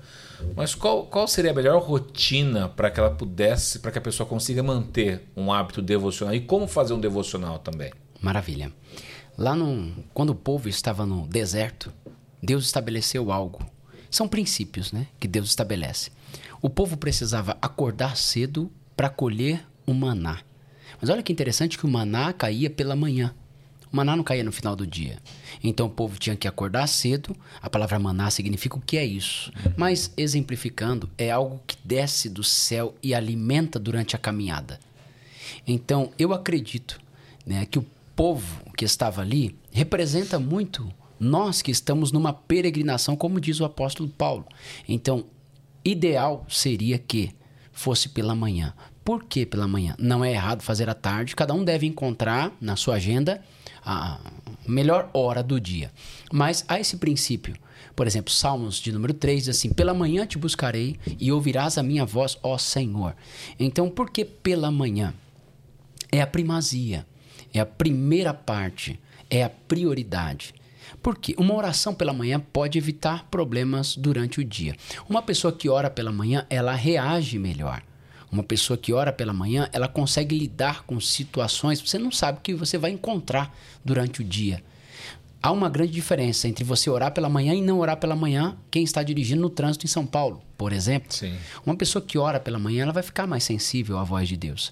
Então, eu recomendo, ainda que algumas pessoas não consigam fazer pela manhã, eu recomendo que pela manhã a pessoa possa ter um período, nem que seja de leitura, de reflexão, de colocar um louvor, de fazer uma oração. Por quê? É um princípio bíblico. Né? Os ricos acordam cedo. Peraí. Tem gente que já está dizendo, ah, então por isso que eu não sou rico. Estou falando, falando de uma riqueza espiritual. Os ricos acordam cedo. Os ricos, eu estou falando espiritualmente. Não há problema em você fazer o seu devocional à noite. Eu fiz durante muito tempo. Eu contei aqui que eu fazia, mas o que acontecia? Eu deixava para o último período. Eu também com filhos, vocês têm essa mesma rotina. A gente chega cansado, filho, aquela coisa toda. Você coloca o seu filho para dormir, dá uma atenção pro seu cônjuge, responde uma mensagem, um e-mail, aquela coisa. Quando você vai ver, já é altas horas, você está extremamente cansado e você vai dar a sua última parte, pior parte, talvez a sobra, para aquele que merece a primazia. Então a ideia seria: reserve um tempo pela manhã. Será que a pessoa não consegue uns 5 minutos ou 10 minutos mais cedo acordar para que ela possa ouvir a voz de Deus? Então eu recomendo que seja feito pela manhã. Como fazer um devocional? A palavra devocional vem da palavra devotar, devoção. Um período que eu dou exclusividade para algo ou alguém. Então eu preciso fazer eh, esse período devocional eliminando as distrações. Nós ensinamos também isso no livro. Você precisa eliminar as distrações. Por exemplo, celular. Deixa o seu celular virado para baixo, tire as notificações, coloque uma música, é, prepare um ambiente para que você possa ter esse tempo a sós com Deus. Cinco minutos, dez minutos, quem consegue uma hora, quem consegue mais do que isso, desde que você tenha aquele período onde você possa se conectar com Deus, pedir orientações para o Senhor, pedir sabedoria, direcionamentos. Eu nunca sei o que eu vou enfrentar durante o dia. A notícia pode ser notícia maravilhosa, mas pode ser uma notícia triste. E como eu vou reagir a essa notícia depende do meu estado, o estado de espírito que eu estiver. Se eu estiver desconectado né, da presença de Deus, eu vou reagir de uma forma negativa. Vamos supor, é, eu sou pastor, eu não sei o que vai acontecer durante o dia.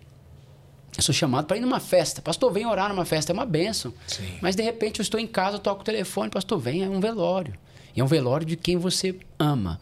Como que eu vou reagir? Ah, o mundo vai acabar, acabou essa pessoa, meu Deus. Só que quando eu oro pela manhã, o Espírito de Deus fala comigo. Ele fala com todo aquele que deseja ouvir a voz dele. Então, o interessante é fazer, se possível, pela manhã. Não pode pela manhã, separe, mas aí é separar mesmo. Três da tarde é a hora do meu devocional. Oito da noite é a hora do meu devocional. Você ter aquele tempo onde você sabe que você vai ter um período de oração e eliminar as distrações. Por quê? Nós não ouvimos a voz de Deus por dois, por dois motivos. Ou estamos distraídos ou distantes. Sim. Nós estamos distraídos, Deus fala conosco. Deus falou conosco hoje. Deus falou conosco ontem. Deus fala o tempo inteiro. Mas às vezes nós estamos distraídos demais para ouvirmos a voz de Deus. Em alguns casos, Deus precisa dar um sonho o que, é o sonho? O sonho é quando Deus falou, a pessoa não entendeu nada durante o dia, ele tem que fazer a pessoa dormir para falar enquanto estava dormindo. E isso é preocupante, porque durante o dia você não teve nem atenção àquilo que Deus estava ali ministrando no seu coração. Então, a distração, elimine essa distração. É um período que eu vou ouvir a voz de Deus. Por isso que a Bíblia diz: entra no seu quarto, fecha a sua porta. Orarás em secreto. O que, que ele está querendo dizer? Elimine todas as distrações. Vá para um lugar que você vai ter intimidade. E ali você vai ter aquele período de oração. Então eu elimino as distrações, eu não ouço a voz de Deus porque estou distraído. Você já tentou conversar com alguém no meio de muita gente? Num jogo de futebol, num evento, num culto, tá cheio de gente, você é fulano, é esse clã, aquela coisa toda, você viu? A pessoa está aqui olhando outra coisa, não funciona. Isso é quando Deus tenta falar conosco durante o dia. Nós estamos tão agitados com o produto que chegou, com o produto que não veio, com o fornecedor que não estava, com a pessoa que mandou a mensagem, que não chegou aquilo, e você está tão distraído e Deus está ministrando no seu coração. Deus está ministrando no seu coração, só que você não está percebendo. Então elimine as distrações para que você possa ouvir a voz de Deus. Ou distante. Como assim? Não dá para conversar com quem está longe. Deus não grita. Deus não conversa. É, nós que precisamos nos aproximar. Chegai-vos a Deus e ele se achegará a vós. Então, às vezes, eu estou distante. E quando eu estou distante, eu preciso. A Bíblia diz: vós e os vossos pecados fazem separação entre vós e Deus. Eu peço perdão pelos meus pecados. Eu reaproximo de Deus. Eu quero ouvir a voz de Deus. A pergunta seria, Diogo: eu quero mesmo ouvir a voz de Deus? Até que ponto eu quero ouvir essa voz de Deus? Até que ponto eu desejo ouvir a voz de Deus? Você quer mesmo viver a vontade de Deus para sua vida? Você deseja viver aquilo que Deus prometeu e preparou? Porque tem gente que tem um desejo. Um desejo sem uma meta nada é. Tem um, eu, eu, quero, eu desejo, eu quero viver essa vontade de Deus. Era o que o apóstolo Paulo dizia: eu esmurro o meu próprio corpo. Hum. Porque a pergunta seria: eh, você quer mesmo? Você quer ouvir a voz de Deus? Você quer viver a vontade de Deus? Você vai ter que abrir mão da sua própria carne. Aquele que quer vir após mim, negue-se a si mesmo. Você vai ter que deixar de fazer alguma coisa para ouvir a voz de Deus. É, hoje, na era do, do, do aparelho celular, você já tentou tirar uma foto e a memória estava cheia? Já. Acho que em geral já aconteceu com muitas pessoas, né? Você tenta tirar uma foto e a memória está cheia. A única solução que você tem. Ou você compra outro celular, com mais capacidade, ou é aquilo que as pessoas fazem na hora. Você vai na galeria, baixa aqueles vídeos da família, baixa aquela, vai apagando aqueles vídeos da família, aquele vídeo que você, ah, aquele ali não ficou legal, aquelas fotos que você saiu é, meio vesgo, você vai apagando, apagando, apagando para você poder usar. Conosco é a mesma coisa. Às vezes nossa memória está cheia. E existem coisas que precisam sair para que você viva algo novo. Você precisa remover da sua vida alguns hábitos antigos para que você faça algo novo. Né? Então, isso é fundamental. Ver na minha vida o que está me tomando tempo. Né? Gosto do autoconhecimento, acho super importante isso. A pessoa parar e falar: peraí, minha rotina. Por que, que eu não consigo ouvir a voz de Deus? Por que, que eu não consigo tempo para Deus? O dia tem 24 horas para todo mundo. E por que, que tem gente que consegue desenvolver multitarefas e ainda ora, lê a Bíblia, busca o Senhor, tem ministério e, e tem outras pessoas que não faz nada? E quando chega no final do dia ainda está cansado. Para, pensa. O que está acontecendo comigo? Onde que eu estou gastando mais tempo?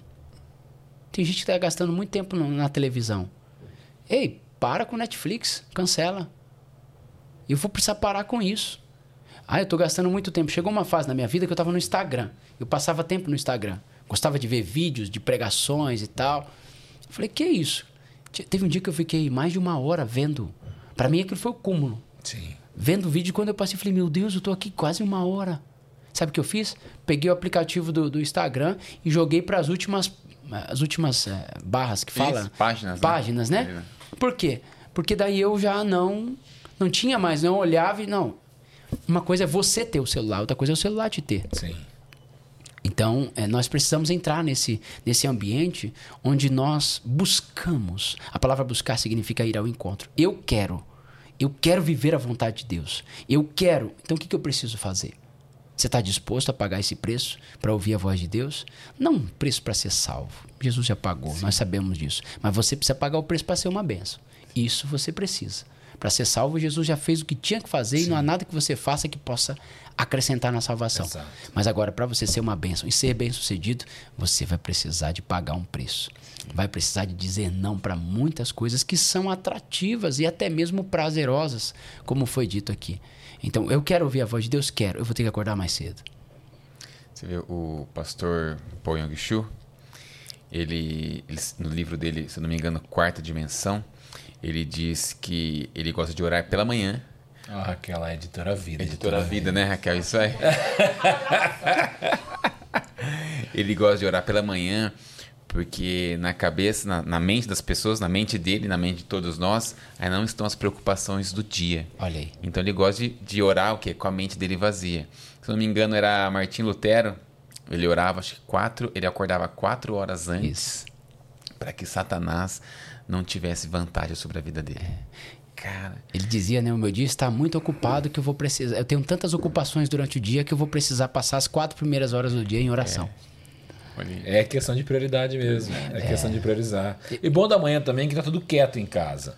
Né? Você acorda cedo, ela tá Tá minha esposa dormindo, tá as crianças dormindo, vai, foi aquele tropé à noite para dormir. Jesus orava pela manhã. Jesus orava pela Jesus manhã. orava pela manhã. Existem várias passagens que você vai ver também Jesus e descendo ele pela manhã do monte. Então, é, essa questão da oração pela manhã é você entregar as primícias. Lógico que aí a gente entrar num campo aqui. Uhum. Entregar as primícias para Deus, as primícias do seu dia.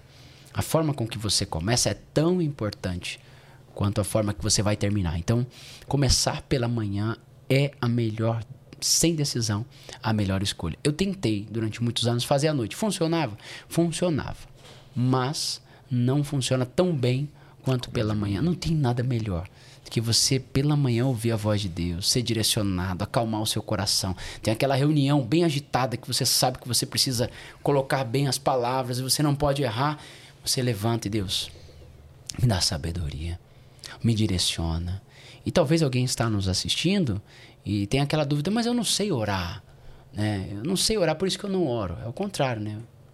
Não sei orar, por isso que eu não oro. Não, você não ora, você deveria orar, porque daí você começa a aprender, Sim. a mover uhum. aquilo em oração. Então, pela manhã, peça com muita simplicidade: Deus, me usa. Senhor, me direciona. Senhor, me dá sabedoria. E é impressionante impressionante como coincidências acontecem quando nós oramos. Sim, exato. Uma pergunta, vou fazer uma pergunta difícil agora, hein?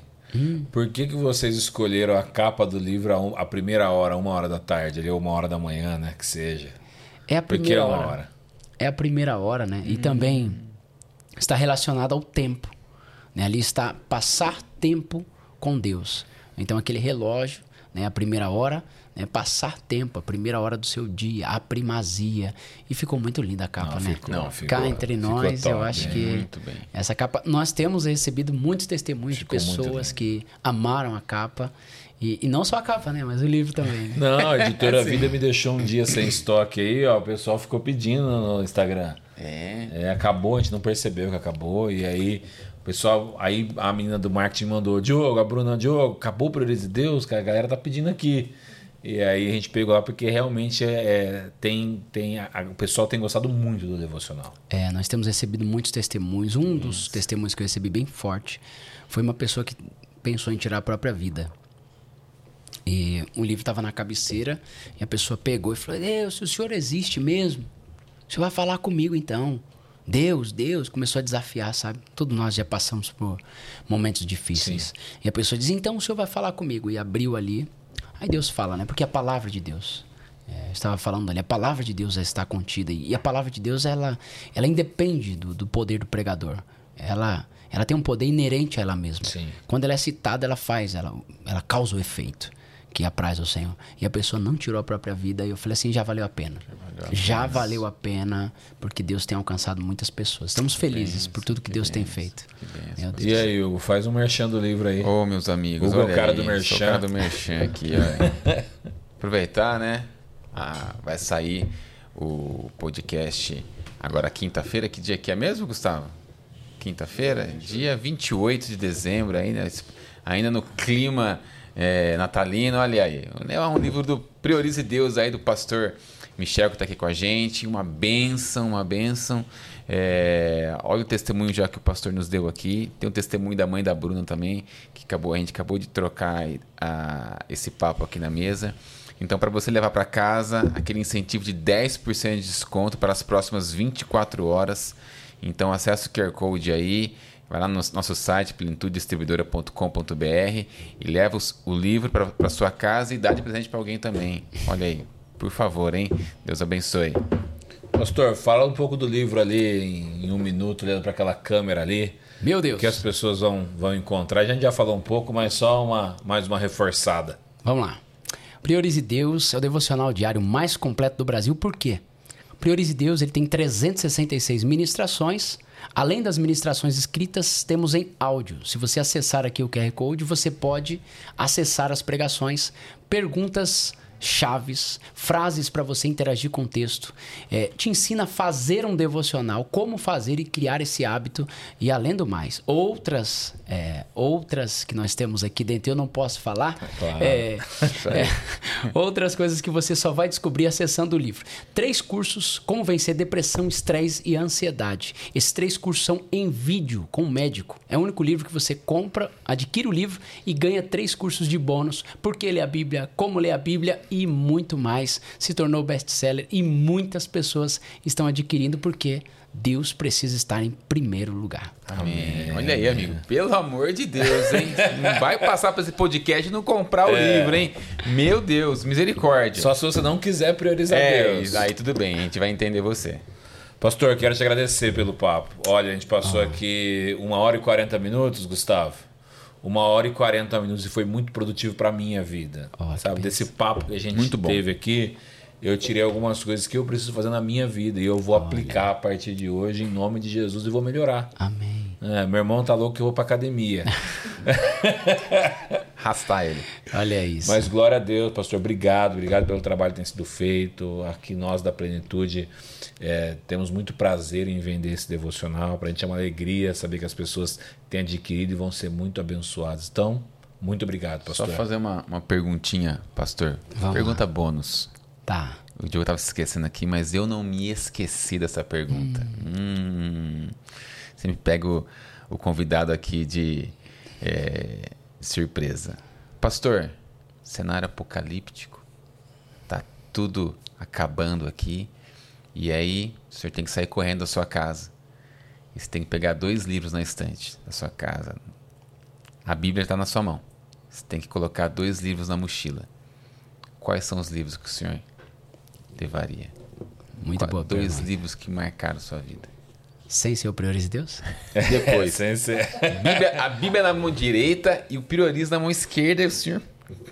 Olha, um dos livros que marcaram muito a minha vida foi Bom Dia Espírito Santo. Esse livro mudou, mexeu comigo, as minhas experiências que eu tive com Deus. Foi algo maravilhoso. Eu acredito que seria um livro para me nortear. E o segundo livro, Uma Vida com Propósito. Legal, eu acredito que esses dois livros mexeram muito comigo. Um reorganizou e outro me impulsionou. Então, Uma Vida com Propósito me norteou em relação ao meu propósito. E Bom Dia Espírito Santo, para mim, foi um dos livros que me impulsionou a buscar a Deus de uma forma muito mais intensa, a ter aquelas experiências com o Espírito Santo. E, e tive muitas experiências, muitas experiências. Uma das experiências que eu tive mais marcante com o Espírito Santo foi quando eu fui orar por uma pessoa. Eu estava na igreja e alguns vídeos curtos estavam na internet e uma pessoa viu um vídeo. Ela estava enferma, mas estava prestes a, a partir. E mandou me chamar. E eu fui até o local. Quando eu cheguei até o local, tinham duas enfermeiras particulares. A mulher era muito bem de vida. E quando eu cheguei, ela disse para mim assim: Pastor, te vi pela internet e eu quero que o senhor ore por mim. Pediu para as enfermeiras saírem da sala. Ela estava com uma barriga muito inchada. Tinha muitas tatuagens no corpo e tal. E eu falei: O que, que a senhora tem? E ela falou: Pastor, eu tenho metástase. Eu vou morrer, pastor. O médico me deu três dias de vida. No máximo sete. Metástase não tem mais o que fazer, pastor. E ela parou e ela disse assim: Posso te contar minha vida? Aquele, falei, lógico, por favor. Ela, eu fiz um pacto com o diabo para enriquecer. E eu enriqueci muito, pastor. Ela falou o que ela fez, o tipo de pacto que ela fez na lua nova e tal. E eu falei assim: é mesmo? Ela é. Ela falou, pastor, até me lembro disso.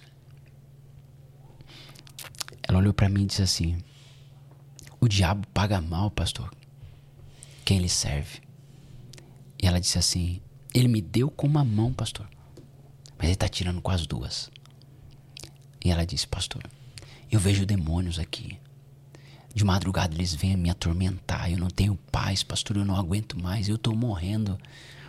E ela começou pegou na minha mão, segurou mais forte, segurou minha mão forte. assim. E ela me disse: Ora por mim. Eu não quero ir pro inferno. Aí, aquele momento ali, eu parei. Sabe quando você fica sem palavras? Eu disse: Meu Deus. E o estado daquela mulher. Eu falei: Vamos orar, me dá sua mão aqui. Quando eu segurei a mão dela, o Espírito Santo falou comigo: Diga para ela que eu vou dar mais uma chance para ela. Em três dias ela vai sair daqui e eu vou curar. eu irei curá-la. Eu fiquei uns dois minutos assim, parado. Ela pensou que eu estava orando. Mas eu falei, Deus, eu acho que eu não tenho coragem de dizer para ela que ela vai sair daqui, porque eu não sei se eu acredito que ela vai sair daqui. Porque o estado dela tá terrível. Ela tinha uma bactéria na barriga, a barriga ficou enorme. Aí eu disse, eu vou falar para ela. Aí abri os olhos e falei, me dá um minuto. Você acredita em Jesus? Ela, eu acredito. Você vai receber Jesus hoje? Ela falou, eu vou receber Jesus hoje, porque eu não quero ir pro inferno. Eu sei que se eu morrer hoje, eu vou pro inferno, porque eu não tenho Jesus. Falei, nós vamos orar. E o Espírito de Deus falou comigo. Ele vai te curar. Ele vai te dar mais uma oportunidade. Em três dias, diz o Senhor, você vai sair daqui. Ela falou assim, os olhos encheram de lágrimas. Ela disse: Sério, pastor? Eu disse: É sério. Porque o Jesus que eu creio, ele é vivo. Aí ela, então vamos orar. Aceitamos a Jesus. É, ela recebeu Jesus ali e tal. Fui embora. Não soube mais, mais nada. Falei, Senhor, era distante o hospital. Falei, não vou voltar, não sei. Não sei. Tô pregando num culto depois de uns quatro meses, quatro a cinco meses, não completou meio ano. Tô pregando no culto e tal, tô pregando e tal. Entra uma pessoa de cadeira de roda na primeira fileira. E eu tô pregando, sabe quando você tá pregando, você tá olhando para as pessoas pensando o que você vai falar depois. Você tá olhando para as pessoas e pensando no tema, tá desenvolvendo o tema, não, agora eu vou falar isso, agora eu vou falar aquilo. E sabe quando você olha para alguém e seu olho meio que foca ali, eu olhando para ela, eu disse, onde é que eu conheço essa mulher? pá?" E eu olhava, ia para um lado, sabe, tentava fugir um pouquinho, parava no olhar dela. Eu ia para cá porque Deus vai fazer isso e tal, Deus é extraordinário e tal, sei o que. Eu olhava para ela. Aí teve uma hora que eu parei, eu não aguentei, no meio do culto, eu falei, onde é que eu te conheço? Ela deu um sorriso, ela falou: Eu sou aquela mulher que estava com câncer. Ah, Puxa. aquilo foi pra mim. Nem conseguiu pregar mais. Não, eu desci, abracei, eu falei assim. Falei, Jesus te curou mesmo? Acho que ela falou, você não acreditava naquilo? Não acreditou? Aí ela falou, você, você foi, você orou por mim. Eu disse, eu lembro. Ela é, o senhor sabia, né, que eu ia sair. Eu, é, Deus faz milagres. Mas assim, foi uma das experiências. Isso porque, quando nós lemos, aqui, eu li aquele livro, me impulsionou muito a buscar experiências sobrenaturais com Deus. A palavra está acima de tudo. Eu amo a palavra. A palavra é insubstituível. Mas eu não posso desacreditar do que aconteceu com os profetas. Eu não posso desacreditar com o que aconteceu com os homens do Novo Testamento. Isso não está limitado só a um tempo. E eu creio que isso é para hoje, isso é para nós, isso é para a igreja. Enquanto a igreja estiver na terra, os cinco ministérios em Efésios capítulo 4 diz: Deus deu uns para pastores, para profetas, para evangelistas, para apóstolos. E ele fala ali até que Olha só como ele dá um prazo Sim. de validade. Até que cheguemos à unidade da fé. Nós não chegamos ainda ao pleno conhecimento. Então, isso ainda está valendo para a igreja. E, e Deus será conosco conforme aquilo que nós cremos. Se você crê que Deus vai te usar como um profeta, Ele vai te usar como um profeta. Se você crê que o Espírito Santo de Deus fala, Ele vai falar com você. Se você crê, né, a Bíblia diz: se creres, verás a glória de Deus. Deus, é, quando você crê, Ele ativa em você aquilo que você acredita. Por isso que sem fé é impossível agradar a Deus. E nós estamos exatamente onde a nossa fé nos conduziu. E é tempo de crer que esse próximo ano será extraordinário. É tempo de crer que nós vamos alcançar mais pessoas. É tempo de crer que é só o começo daquilo que Deus vai fazer. É tempo de crer que o Espírito de Deus vai começar a nos direcionar. O Espírito de Deus vai começar a te dizer, vai lá dar um abraço. O Espírito de Deus vai te dizer assim, olha, vai lá, cumprimenta aquela pessoa, leva uma cesta básica, vai lá, dá oportunidade para aquela pessoa. O Espírito de Deus ele quer direcionar a- as nossas vidas. Isso é para nós, isso é para a igreja. Por quê? Porque o Espírito de Deus a Bíblia Sagrada diz que Deus veio à terra, um homem rejeitou. Lembra lá com Moisés? Quando Deus desceu no monte, o pessoal falou: Não, não. O povo falou: Não, não desce tu, Moisés. Deus nós não queremos, queremos o Senhor, Moisés. Vai lá. Jesus veio à terra, o povo rejeitou. Como? Pendurou no madeiro. Agora o Espírito de Deus está aqui na terra. E Paulo escreve a Tessalonicenses, capítulo 5: Não desprezeis o Espírito. Não apagueis o Espírito. E tem muita gente que está desprezando. O Espírito Santo de Deus, ele fala conosco. Olha esse hábito que você está, olha isso que você está fazendo, veja isso que você está assistindo, olha esse tipo de conversa que você está tendo. Ele vai falando com a gente. Só que se hoje, Hebreus diz capítulo 3, se hoje ouvirdes a voz do Espírito, não endureçais o vosso coração. Deus está chamando muita gente e é um ano que nós vamos buscar Deus como nós nunca buscamos. Amém. Nós vamos ler a Bíblia como nunca lemos. Nós vamos mergulhar em Deus como nós nunca mergulhamos. Nós vamos orar numa intensidade, nu- numa intensidade que nós nunca vivemos. É isso que Deus espera de nós, porque é a nossa geração. Eu não vou falhar na minha geração. Eu estou decidido, eu vou buscar a Deus com toda a minha força, amar o Senhor com toda a minha alma, amar o Senhor com todo o entendimento. Eu quero buscar a Deus e eu quero marcar essa geração. Eu quero viver para Deus todos os dias da minha vida. E eu creio que a plenitude faz isso também. Nós não estamos aqui para vender livro. Não. Isso aí não, eu não quero vender livro para ninguém.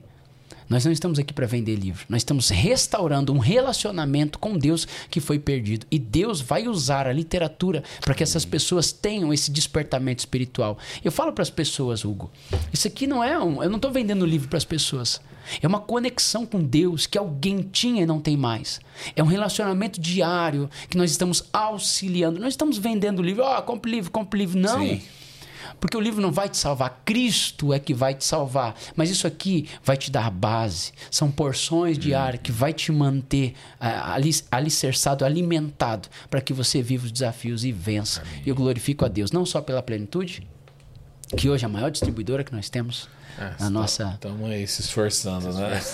Porque não distribui apenas livros. Imagina só quantas pessoas não são alcançadas. Nunca foi por dinheiro pra gente. É isso. A verdade é essa. Quem ouve a gente pode saber Quem disso. Nunca foi sabe. por dinheiro. Aquilo que nós estávamos falando. Nosso sonho a gente estava quebrado, falido. A gente só pedia para Deus, Senhor, só quero pagar meus boletins em dia. Era a única coisa que a gente queria. E o propósito? E o propósito sempre foi ser usado por Deus e levar o evangelho às nações da terra através da comercialização de livros e bíblias. Aí. Essa semana, por exemplo, ontem eu compartilhei no meu no meu Instagram, nós temos um trabalho fora do Brasil, num- num- numa região da Ásia, nós temos uma Ah, que missão lá. E nós imprimimos 100 Bíblias naquele lugar, só que é muito complicado imprimir, porque é um país é, perseguido. E você vê as pessoas recebendo as Bíblias Meu nas Deus. mãos, os pastores mandando as fotos, das Bíblias nas mãos das pessoas. Aquilo lá que motiva o nosso coração. Puxa vida, hoje, através da plenitude, eu posso fazer isso. Glória a Deus. cara. Hoje, através da plenitude, a gente pode exercer esse ministério. Então, é muito mais é, do que vender um livro, uma Bíblia. Esses dias também a gente apoia um outro projeto em Angola, de um pastor amigo nosso aqui de Campinas. Ele estava lá em Angola, ele faz um projeto através do futebol. Que legal. Então, os meninos todos lá com o uniforme da Plenitude Distribuidora. Que legal. Então, a gente manda os materiais para lá, a gente manda Bíblias, livros. Então, é muito mais do que vender o livro. É o propósito. É o propósito. Quando Deus encontra um propósito que está alinhado com o céu, será um sucesso. É verdade. Nós precisamos só alinhar os próximos dias. Qual vai ser o nosso propósito? Será que o propósito ele é genuíno? Qual é a motivação do coração? Ah, vou abrir uma empresa. Ok, você vai abrir uma empresa para quê? Não, porque eu quero ganhar dinheiro, porque eu quero ter uma casa, porque eu Quero quero, trabalhar menos. ter... Qual é o propósito? Não, eu quero mostrar para os meus pais que eu cheguei. Eu quero comprar um carro, baixar os vídeos e dizer, olha, esse, esse é o propósito errado. É o sonho do padeiro e do copeiro. Exato. Não funciona. Né? não adianta você querer mostrar a obra de padeiro, né? o trabalho das mãos ali. Do... Não, não, não. Eu, eu nasci para espremer no copo de alguém aquele vinho que vem do Espírito Santo. Eu nasci para servir uma geração. E quando você pensa e você alinha esse propósito, não, eu quero servir a minha geração. Que isso seja uma ferramenta para servir a minha geração. O dinheiro depois ele vem. E se Deus quiser te enriquecer também, ele é dono do ouro, ele é dono da prata, os céus nunca esteve em crise, nunca dependeu do governo terreno. Agora, quando nós alinhamos, Senhor, está aqui esse propósito, é alcançar pessoas, é tocar a vida de pessoas. Eu já saí daqui hoje edificado. Cheguei aqui hoje e uma pessoa falou, pastor, minha mãe não tinha conexão com Deus. Chegou lá o devocional, ela começou a orar, ela está orando todo dia, ela está buscando a Deus, acabou, não, não preciso. Deus já ministrou no meu coração, é isso, vamos alcançar pessoas. Vamos, não é um livro, não, é muito mais do que isso, é um propósito. né? Como tá bom essa conversa? Glória a Bom, Deus. isso. Glória a Deus. Unindo propósitos e transformando vidas. Olha aí, ó. Raquel.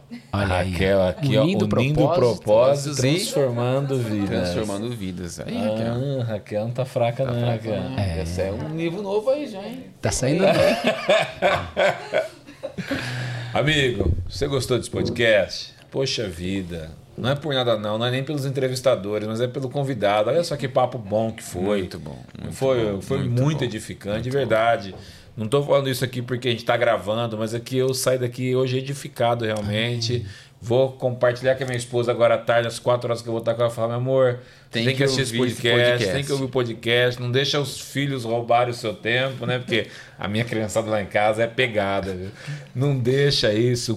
Priorize Deus realmente na sua vida. Então veja só quanta coisa boa a gente aprendeu aqui. Obrigado, pastor. Obrigado bom, por esse Deus. tempo.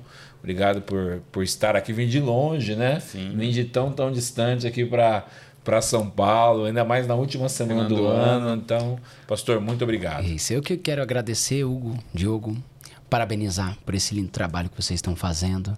Para mim é uma honra poder estar aqui, servindo a nossa geração juntos, né? Agradeço também a Editora Vida, porque tem feito eh, esse trabalho também de evangelismo, Sim. fazendo com que essa mensagem chegue cada vez mais longe. E eu espero que daqui a um ano eu possa voltar aqui se vocês me convidarem. Ah, bom, quando quiser. Mas aí quiser. nós vamos ter uma outra placa atrás de vocês. Aê, a um placa de um lá. milhão de Amém, seguidores, não, de inscritos no Recebo. canal. Ah, muito obrigado. Que Deus abençoe. Que 2024 seja um ano de priorizar Deus. Amém, amém. Curtiu aí? Poxa vida. Obrigado, meu Deus, que honra. Curtiu esse podcast? Faz um favor pra gente, faz um favor pro reino de Deus, compartilha esse podcast, manda aí pra galera que você conhece, vai ter os cortes também. Então manda aí pro pessoal, curte, compartilha, comenta. Poxa, a gente precisa de você para que esse trabalho continue evoluindo. Alcançando vidas. Beleza? Valeu, galera. Deus abençoe Deus vocês abençoe. aí. Até a próxima. Até a próxima quinta. Valeu. Tchau, tchau.